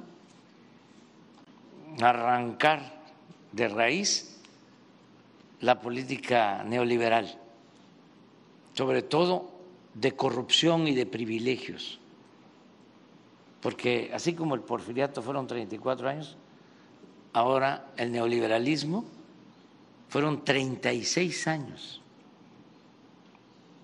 Y este llegaron a, eh, influir hasta en el pensamiento. Afortunadamente, eh, no nos equivocamos cuando planteamos que era necesaria una transformación, no un cambio de gobierno, sino algo más profundo, acabar con la corrupción, este, buscar la igualdad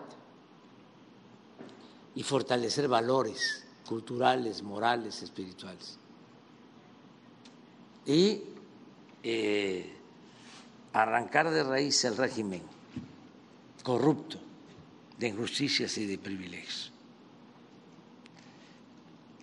Cuando Porfirio Díaz se creó lo del tapado, por eso estos antecedentes y muchas cosas. La simulación de que la Constitución y las leyes se respetaban en la forma, nunca dejaron de haber elecciones, pero se violaban las leyes, la Constitución, en el fondo. Y claro que habían elecciones, nada más que Porfirio Díaz, en el caso de las candidaturas federales, mandaba las listas con las palomas mensajeras y los que eh, aparecían en la lista pues eran los que salían de candidatos. Eso viene de tiempo atrás. Él sabía este, cómo iba a quedar la Cámara de Diputados, cómo iba a quedar la Cámara de Senadores. A diferencia de Madero, que era un auténtico demócrata, por eso es nuestro apóstol de la democracia, que se enteraba de los resultados por los medios, por la prensa.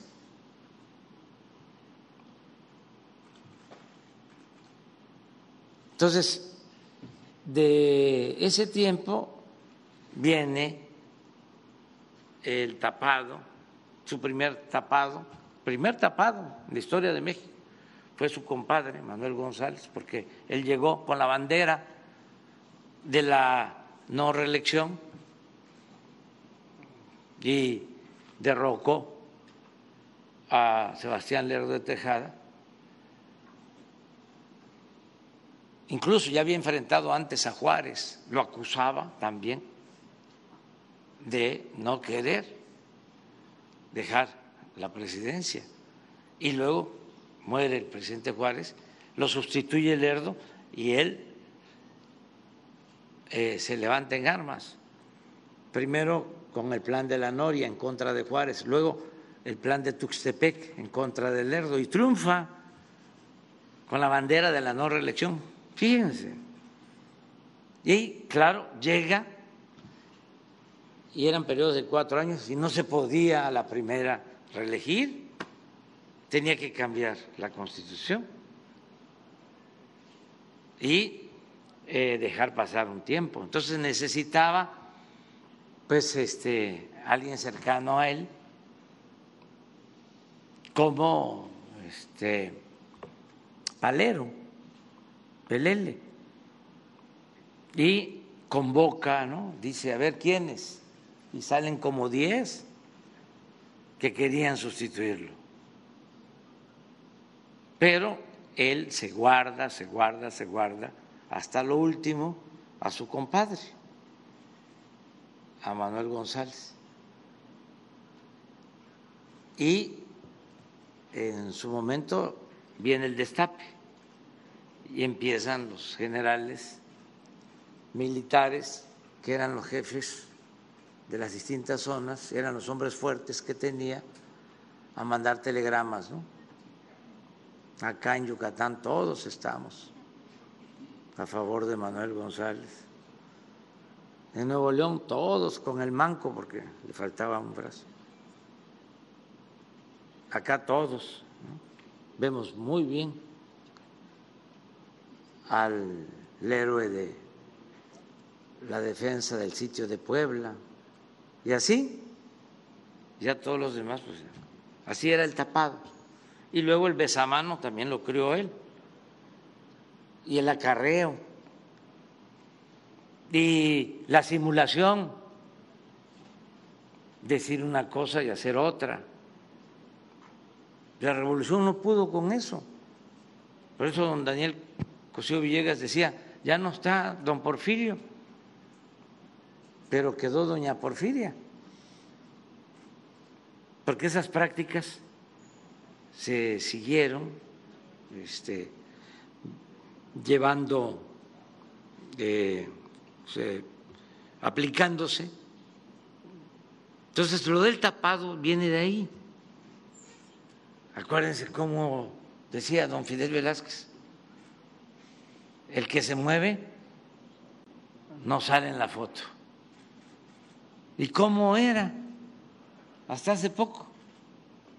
De repente, don Fidel, lo hablaba el presidente,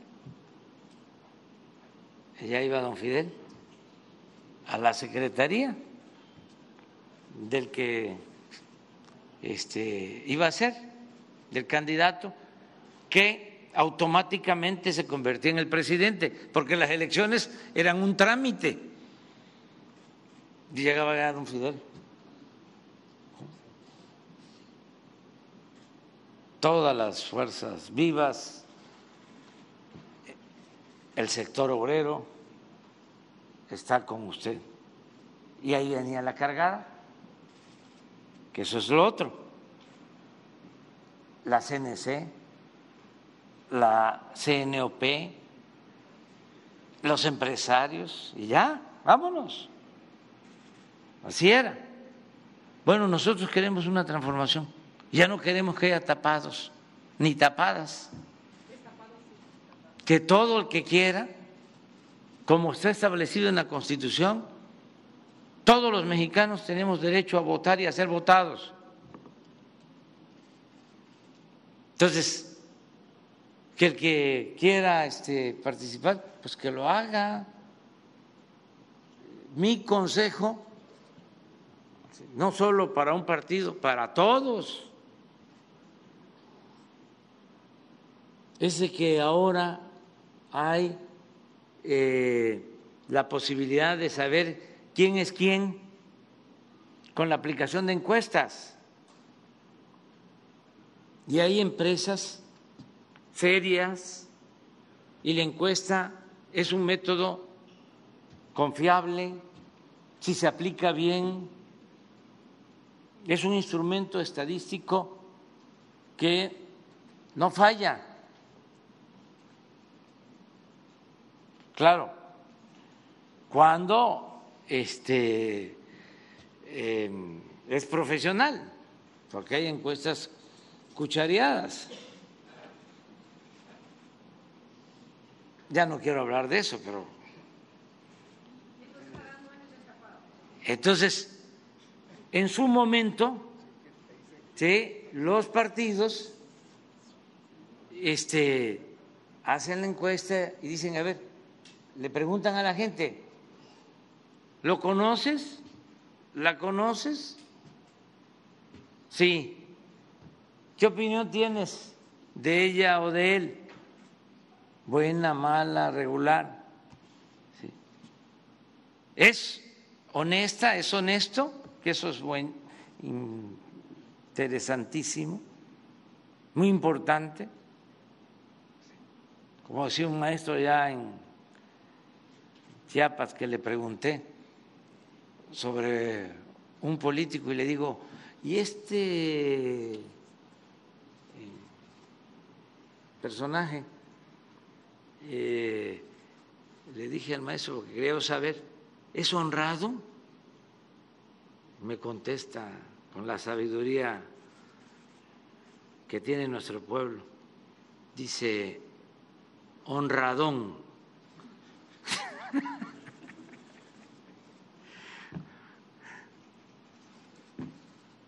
Entonces, ahí en la encuesta se pregunta, dice, ¿te gustaría que fuese candidato del partido tal? Y la gente dice. Y luego, si fuesen candidatos de este partido, esta eh, compañera, este compañero, y del otro partido, esta compañera, este compañero, ¿por quién votarías? Entonces, ahí se va viendo. ¿Qué es lo que yo planteo? Pues que todo el que quiera que participe en la encuesta. ¿Quién va a decidir? Pues la gente, al que la gente quiera. ¿Y yo a quién voy a apoyar? Al que salga mejor en la encuesta.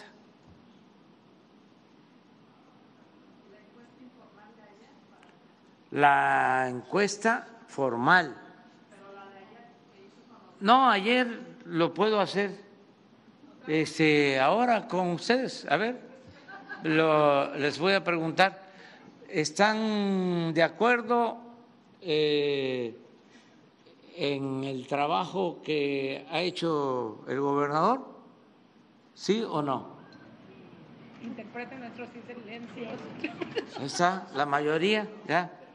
Este, esas son, pero estas son encuestas de otro tipo. Estoy hablando a una encuesta que se aplique en su momento, incluso acordada. Les voy a poner eh, algunos ejemplos, porque esto es muy interesante.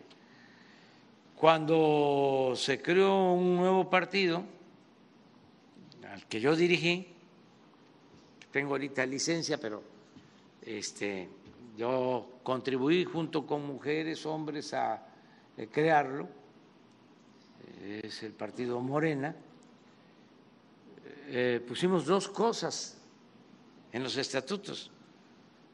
Y en ese entonces, como pensaban que este, no significábamos mucho, como decía eh, el presidente Calderón, después del fraude, que yo me dediqué a recorrer los pueblos, gracias a eso, este, pues me vinculé más a la gente y, me protegí,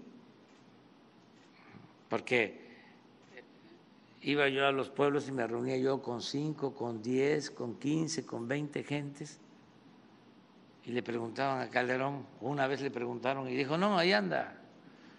Se reúne con tres, con cuatro, con cinco. Bueno, eh, así no se dieron cuenta y en el estatuto de ese partido se estableció lo de las encuestas. Porque si se hubiesen dado cuenta de lo que significaba, en un momento dado no lo hubiesen aprobado. ¿Por qué? Porque si no está en el estatuto el método de la encuesta para la elección de candidato, no se podría hacer. Y entonces, ¿qué queda? Dicen, no, democracia. Imagínense un partido opositor antes, y no estoy hablando al tanteo, los que gobernaban, ellos ponían a los candidatos de la oposición, candidatos a modo.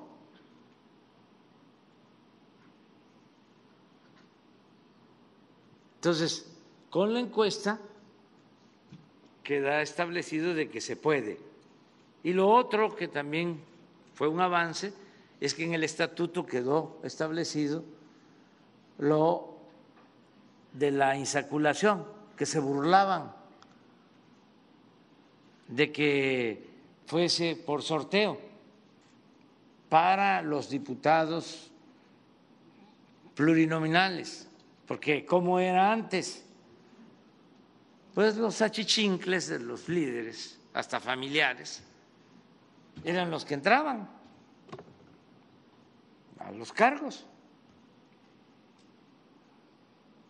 Y mucha gente, militantes, este, nunca podían llegar a un cargo de representación. Me acuerdo que se burlaban porque decían, es que se necesita eh, conocimiento, necesita gente preparada,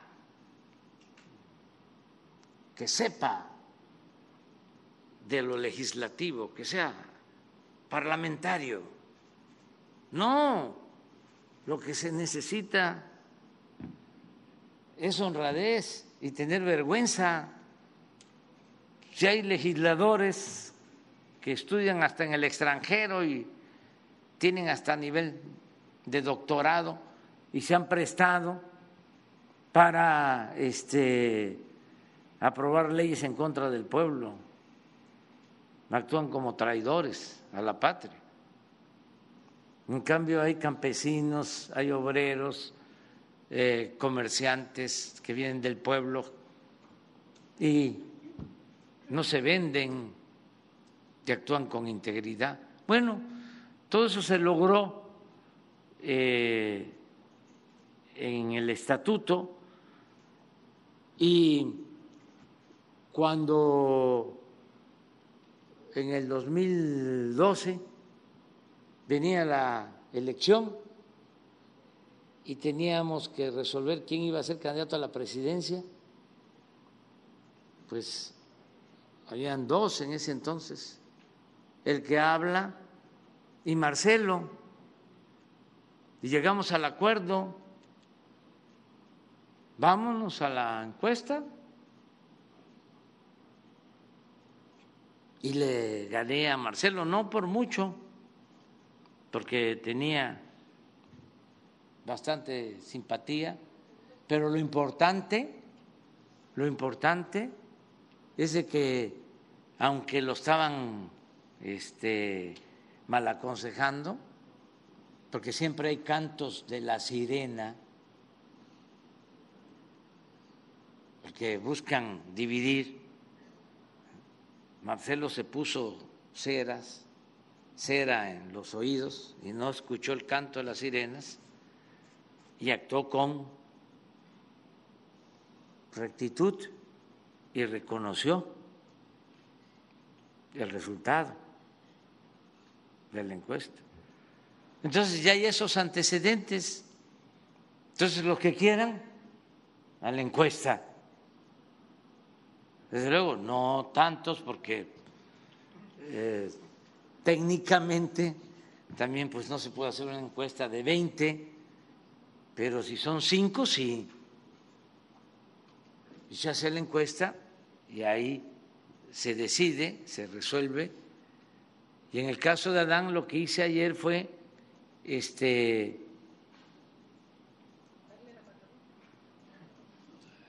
preguntar a los legisladores pero no sobre la presidencia. Le pregunté, porque sabía yo que esa iba a ser la respuesta, si consideraban que era un buen secretario de gobernación. Y entonces este, contestaron sí, y la verdad que es un extraordinario secretario de gobernación. Lo otro no me corresponde a mí. Ya lo otro va a ser un asunto del pueblo, no es conmigo es con la gente. Este, yo lo que puedo decir es que eh, Adán está ayudándome mucho como secretario de gobernación, pero no solo eh, se trata, si se está pensando en eso, en Adán, no. Podría decir de que la jefa de gobierno, Claudia Sheinbaum, es de primera, íntegra, honesta, y podría decir lo mismo de Marcelo Ebrard, donde no veo que haya este, eh, materia es este, en el bloque conservador. Bueno, sí hay, está lo de Demola, Chumel, este, Denise Dresser, Carmen Aristegui, la esposa de el expresidente Calderón, Cuadri,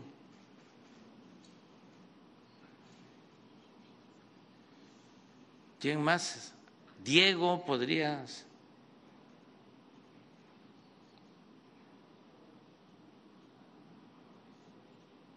Ayúdenme.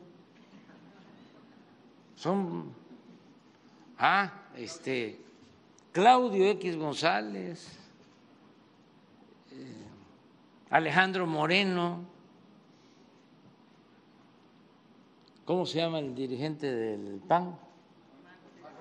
Marco Cortés, hay otro que también ya se este, destapó.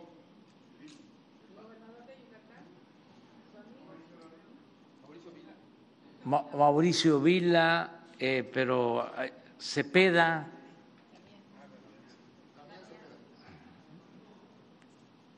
hay muchísimos, ¿eh? pero en el flanco este, progresista, pues veo que hay también, son muy buenos, ¿eh? muchos muy buenos, pero al final va a ser el pueblo el que va a decidir, no es el presidente ya, lo otro, el llamado dedazo, este, no, no, no, no, no, no, eso ya se acabó. Es el pueblo, la democracia, el pueblo decide, el pueblo elige. ¿Por qué estoy yo de presidente? Por el pueblo. O fue un dedazo, o me impusieron los que eh, se sentían dueños del país, o me impusieron los medios, hicieron una telenovela de mí. Hicieron una película así, pero en contra. Este, eso es lo del cubreboca. Eh, decía Juárez, nada por la fuerza, todo por la razón y el derecho. Prohibido prohibir. Aquí no se impuso nada. Aquí en Quintana Roo y en todo el país.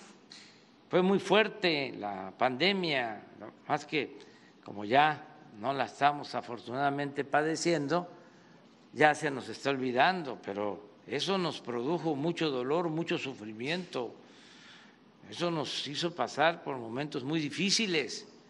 Y ni en esos momentos se impuso nada, no hubo... Eh, toque de queda. Eh, fue la gente la que se cuidó, porque tenemos un pueblo extraordinario, un pueblo bueno, un pueblo muy inteligente, muy fraterno, muy solidario, sobre todo nuestras familias, no lo olvidemos.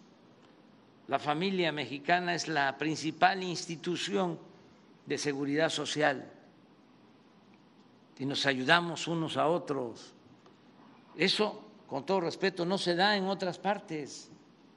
Y por eso hemos aguantado, porque eso tiene que ver con nuestras culturas, con nuestro pasado, con nuestras grandes civilizaciones.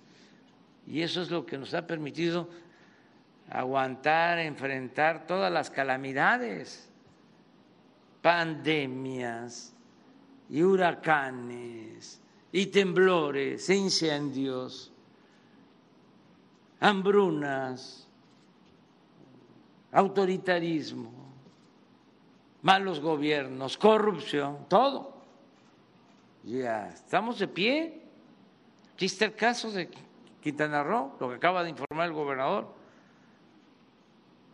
Estaba devastado Quintana Roo. ¿Cómo estuvo ahora eh, y cómo está en esta temporada de vacaciones? Como si nada hubiese pasado. ¿Cuántos vuelos diarios llegan de extranjeros? 550, 600 vuelos diarios. Claro, esto es un paraíso, ¿no? Tienen que venir aquí. Vámonos con los, este, los nacionales, porque ya van dos este, estatales. A ver, pues.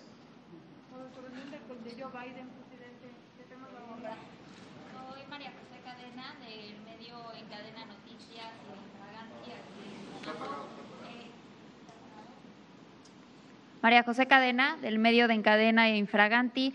Eh, tengo dos. Una es una aclaración, justamente. Sé que Quintana Roo es parte de los seis estados, los cuales están en un proceso electoral.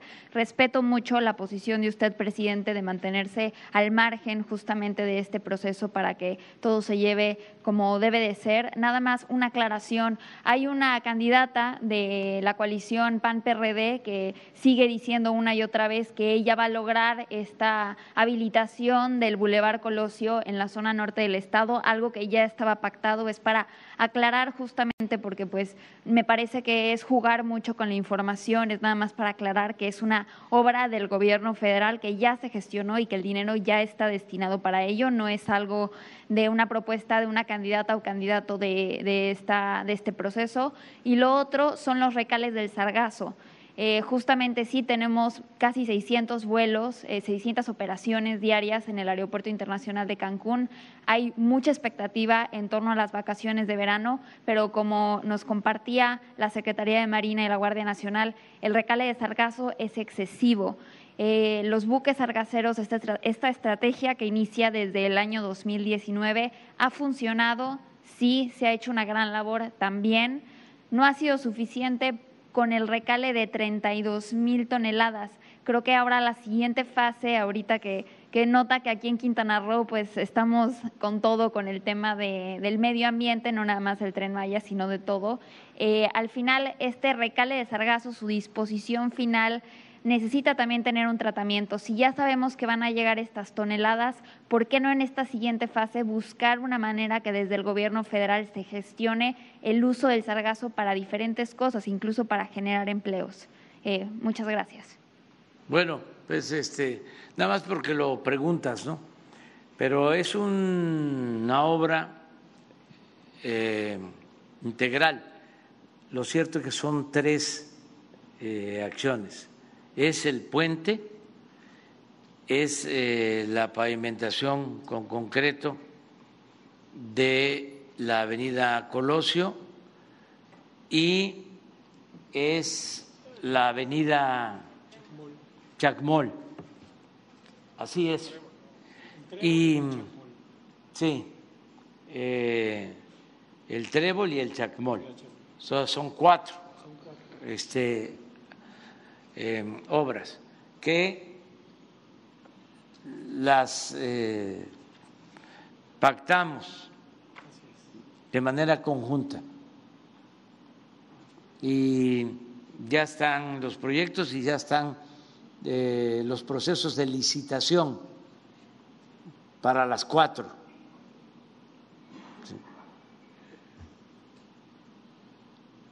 Ya hay dos eh, que ya se recibieron las propuestas de las empresas que eh, creo que eh, la Colosio y el Trébol. Falta el derecho de vía de este Chacmol. Y está por definirse lo del puente, pero ya está eso este, eh, autorizado. La inversión, ya en efecto, nosotros tenemos el presupuesto, son alrededor de 10 mil millones de pesos. Desde la vez pasada comenté, porque originalmente el proyecto del puente eh, se estaba contemplando de que se cobrara. Y decidimos que no, precisamente porque es mucho lo que le ha dado Cancún a México, la gente de Cancún, el turismo, y se decidió que no sea de paga Incluso se decidió también de que tenga eh, una vía para bicicletas,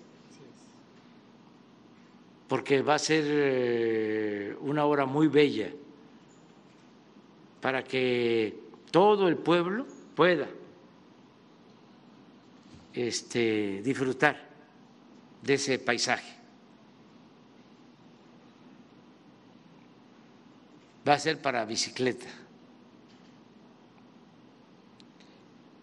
De esos 10 mil millones, la proporción de participación en la inversión es de 70-30. 70% la federación, 30% el Estado la aportación del Estado tuvo que ver precisamente con unos terrenos del Estado que pasan a la Federación para formar parte del Parque Jaguar en Tulum. Son terrenos que colindan con eh, el aeropuerto de eh, la Secretaría de Marina Aquí aprovecho para agradecerle mucho al almirante de que este, la pista, el aeropuerto de Marina, pasa a formar parte del, del Parque del Jaguar y se une, eh, estamos buscando la forma de hacerlo de la mejor manera con la zona arqueológica de Tulum. Entonces, eh, así es como se logra este financiamiento. Y es muy buena tu propuesta sobre cómo eh, resolver el problema de los eh, desechos del sargazo. Sí, sí, sí. Entonces, tomamos en cuenta tu propuesta y vamos a tener este, una respuesta, si te parece. Yo creo que ya debe de haber algo sobre esto, pero eh, ofrecemos traer algo más eh, preciso. Y bueno, traerlo y que aquí se este, eh, resuelva, porque el gobernador ha estado muy atento, pendiente, y ellos saben más que nadie sobre todo este fenómeno del sargazo, y lo conoce muy bien. Bueno, ya vamos a, a, este, a lo nacional. Bueno, vamos a reunirnos, va a ser una llamada telefónica, no sé si con, con imagen. Sí, pero vamos a conversar a las 12 del día. Sí, creo que va a ser telefónica o es llamada telefónica, básicamente. Van a llegar unas militares aquí a Quintana Roo, ¿Pero de qué van a Estados hablar, Unidos, eh, para el World, em, para este evento, el, el Trade Winds 2022. ¿Se tiene permiso del Senado para esto? No tengo información. ¿Se sabe que Sí. Sí se tiene permiso. ¿Usted tiene la información? señor?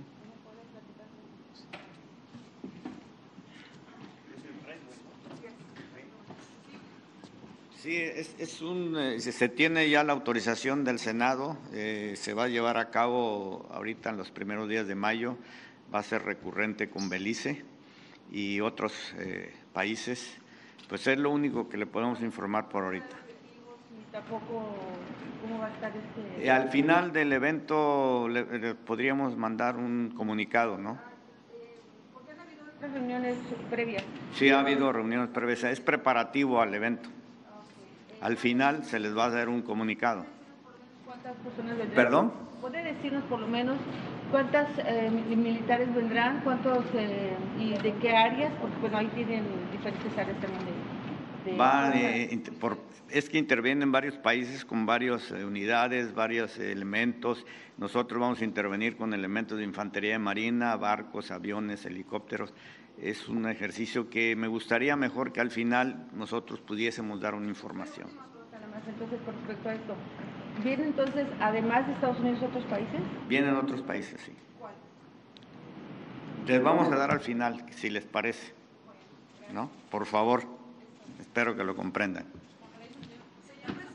Pero nada de este, propósitos de guerra ni nada de eso. No, claro. No, no es nada de eso. Es más que nada por mujeres y seguridad, ¿no? Sí. Este, eh, en cuanto, regresando un poquito al del Tren Maya, se, concretamente usted habló de los hoteleros, de los empresarios hoteleros que estarían de alguna manera patrocinando estas manifestaciones en contra de la construcción del Tren Maya. Y, este, y también tenemos otro problemita que no se ha hablado mucho, que es el home port. Al parecer hay una pugna incluso de, entre empresarios hoteleros de, quedarse con este home port, eh, que estaría entre Xcaret y el Grupo Vidanta. ¿Hay algo de eso? No, no, no, no, no tenemos. Mire, eh, eh, hay eh, asuntos pendientes con Calica, pero ya se está llegando a un acuerdo. Precisamente el secretario de Gobernación los ha estado atendiendo, que es un poco lo de los reclamos, ¿no? A los eh, ambientalistas que no vieron eso. La señora Julio, Julia Carabias dio la autorización unos días antes de que terminara el gobierno de Cedillo. Y es este, permitir la extracción de grava es un banco de grava para llevar ese material y utilizarlo en las carreteras de Estados Unidos.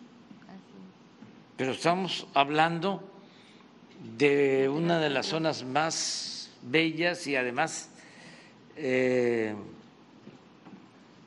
mm, más este, eh, vulnerables y se le permitió a la empresa pues comprar más de dos mil hectáreas.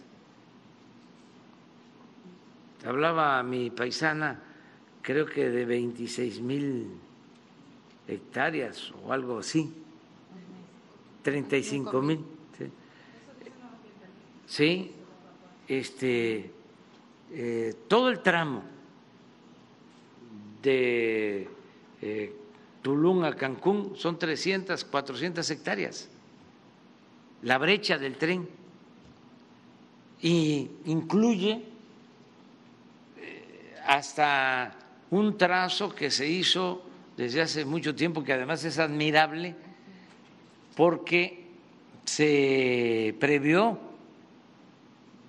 que para entonces eh, pues no se planeaba nada, ¿no?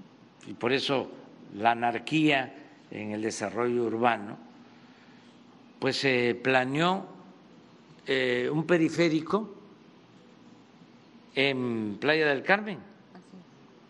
Y ahora ese libramiento, que es este pues eh, público, que es un derecho de vía, es el que se va a utilizar para el tren. Entonces no hay ahí afectación.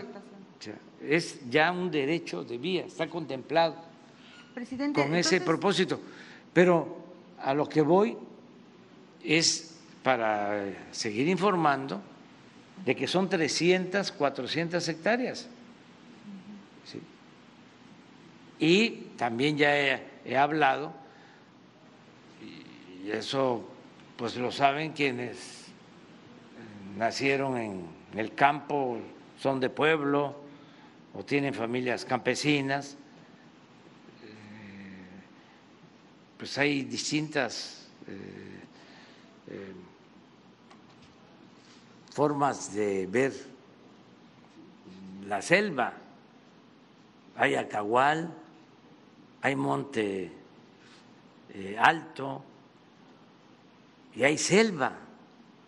Entonces, cuando dicen se está destruyendo la selva, no saben exactamente lo que es eh, una selva y a veces se confunde con acahual, pero eh, vamos viendo lo de Calica. O sea, para que, este, porque esto es nuevo, estoy seguro que hasta la gente de, aquí estamos en, las mujeres y, aquí, y, en Cancún y en Quintana Roo, pero esto este, no lo sabían. de que unas bonitas lagunas por ahí, existía esto. Estamos hablando de un banco de materiales y un puerto y sacaban el material de estos terrenos eh, ese material eh, lo mandaban a Estados Unidos por barco. A ver si tenemos. Por 20 años tuvieron la concesión, ¿no? Los de Calica. Sí, y la tienen todavía. Y cuando llegamos les dijimos este, que ya no. Y les ofrecimos como opción que esos terrenos se utilizaran para un parque turístico cuidando el medio ambiente y ellos ya están por aceptar. Esa es la buena noticia. Sí.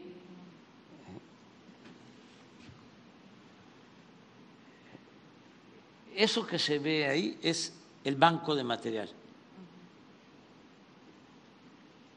Y este es el tren.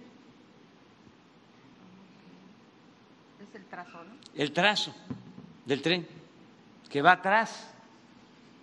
Bueno, pues esto que en total tiene la empresa, es una empresa muy poderosa en Estados Unidos, Vulca, una empresa que se dedica a la construcción, tiene más de dos mil hectáreas. Y demandas este, en contra de el gobierno de México. Entonces,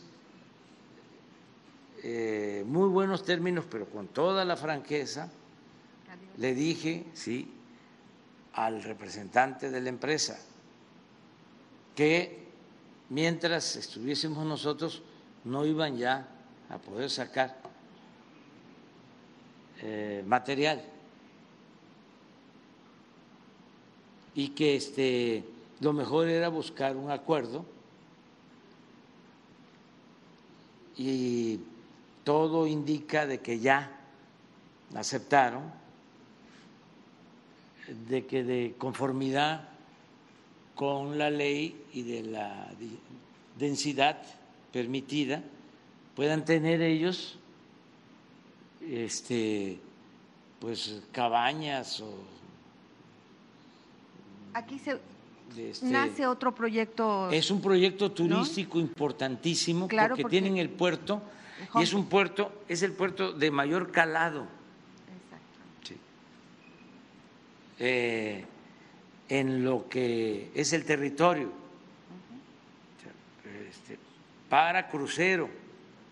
Entonces, nosotros eh, lo que queremos es un acuerdo. A ver, vamos a proteger ya el medio ambiente, no eh, se puede seguir destruyendo, pero les damos los permisos, las facilidades para que utilicen el puerto para la llegada de cruceros. Es un cambio nada más de, actividad. la actividad. ¿Sería un home port? ¿Mande? ¿Sería un home port lo que harían? Pues eh, Es para un parque recreativo, turístico, ¿sí? y este, están ellos aceptando. ¿Ya se tiene una inversión más o menos que se te haría para este parque? ¿Y cuánto estarían también por otra parte dejando de ganar ellos? Esto sería una inversión importantísima, porque estamos hablando de dos mil hectáreas. Claro, de acuerdo a la densidad, al medio ambiente, eh, a las normas, pero este sería una buena inversión por lo que tú estás planteando. Lo demás es lo de Escaret. Este, también, este, eh, nosotros no estamos en contra de eso, nada más lo pusimos de ejemplo, porque eh, ¿cómo es que ahora todos contra el tren Maya y lo demás, ¿qué no vieron? ¿Qué no han visto lo de eh, Valladolid? No solo esto, bueno, ustedes conocen perfectamente de que pues habían ríos que se desviaron para hacer los ríos subterráneos de Escaret, o no lo saben. Entonces, ni modo que vamos a clausurar no. Nada más es decir, a ver, sí, cuidado con las hipocresías, porque el conservadurismo tiene esa doctrina. Decía Monsi, una vez me dijo, mi amigo, el finado Carlos Monsiváis, me dijo, Andrés Manuel, este, la verdadera doctrina de la derecha es la hipocresía. Luego tenemos información no confirmada de que hasta en un hotel famosísimo, yo supe de ese hotel porque fue parte del escándalo de lo del rey de España, no sé cómo se llama, ni lo voy a repetir. Sí, este, que ahí estaban hospedando a este ambientalistas de Greenpeace en contra del tren Maya. Aquí todo se sabe, todo nos llega, ya no hay espionaje, ya no hay CISEN, pero sí hay inteligencia, mucha inteligencia, este, porque la gente es la que nos informa y son millones de informantes, los que trabajan en los hoteles, ¿no? chefs, eh, meseros, transportistas, comerciantes, obreros, todos. Pues es que este movimiento es de todos, todos ayudan. Si no, ya nos hubiesen hecho minilla de peje. Este, los eh, de la mafia del poder, pero no pueden porque este es un movimiento de mucha gente y todos nos ayudan.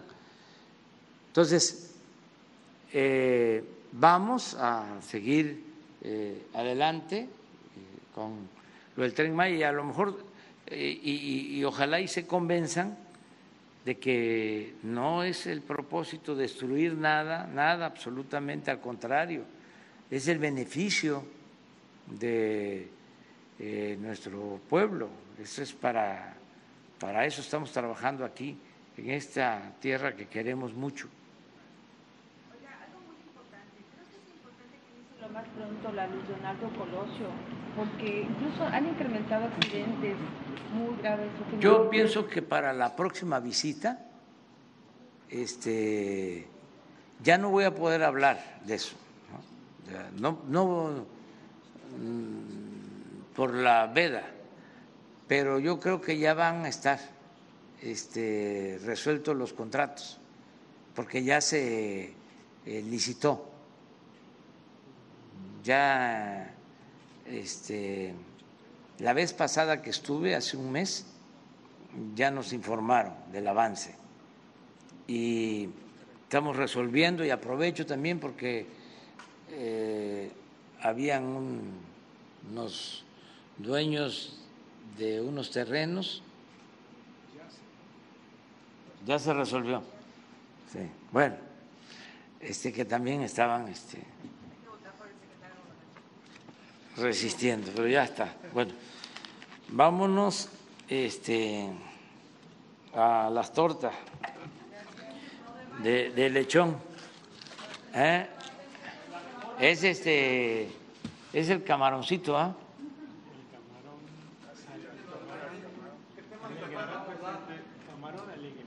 Camarón alegre. No. Eh, camarón feliz. Camarón feliz.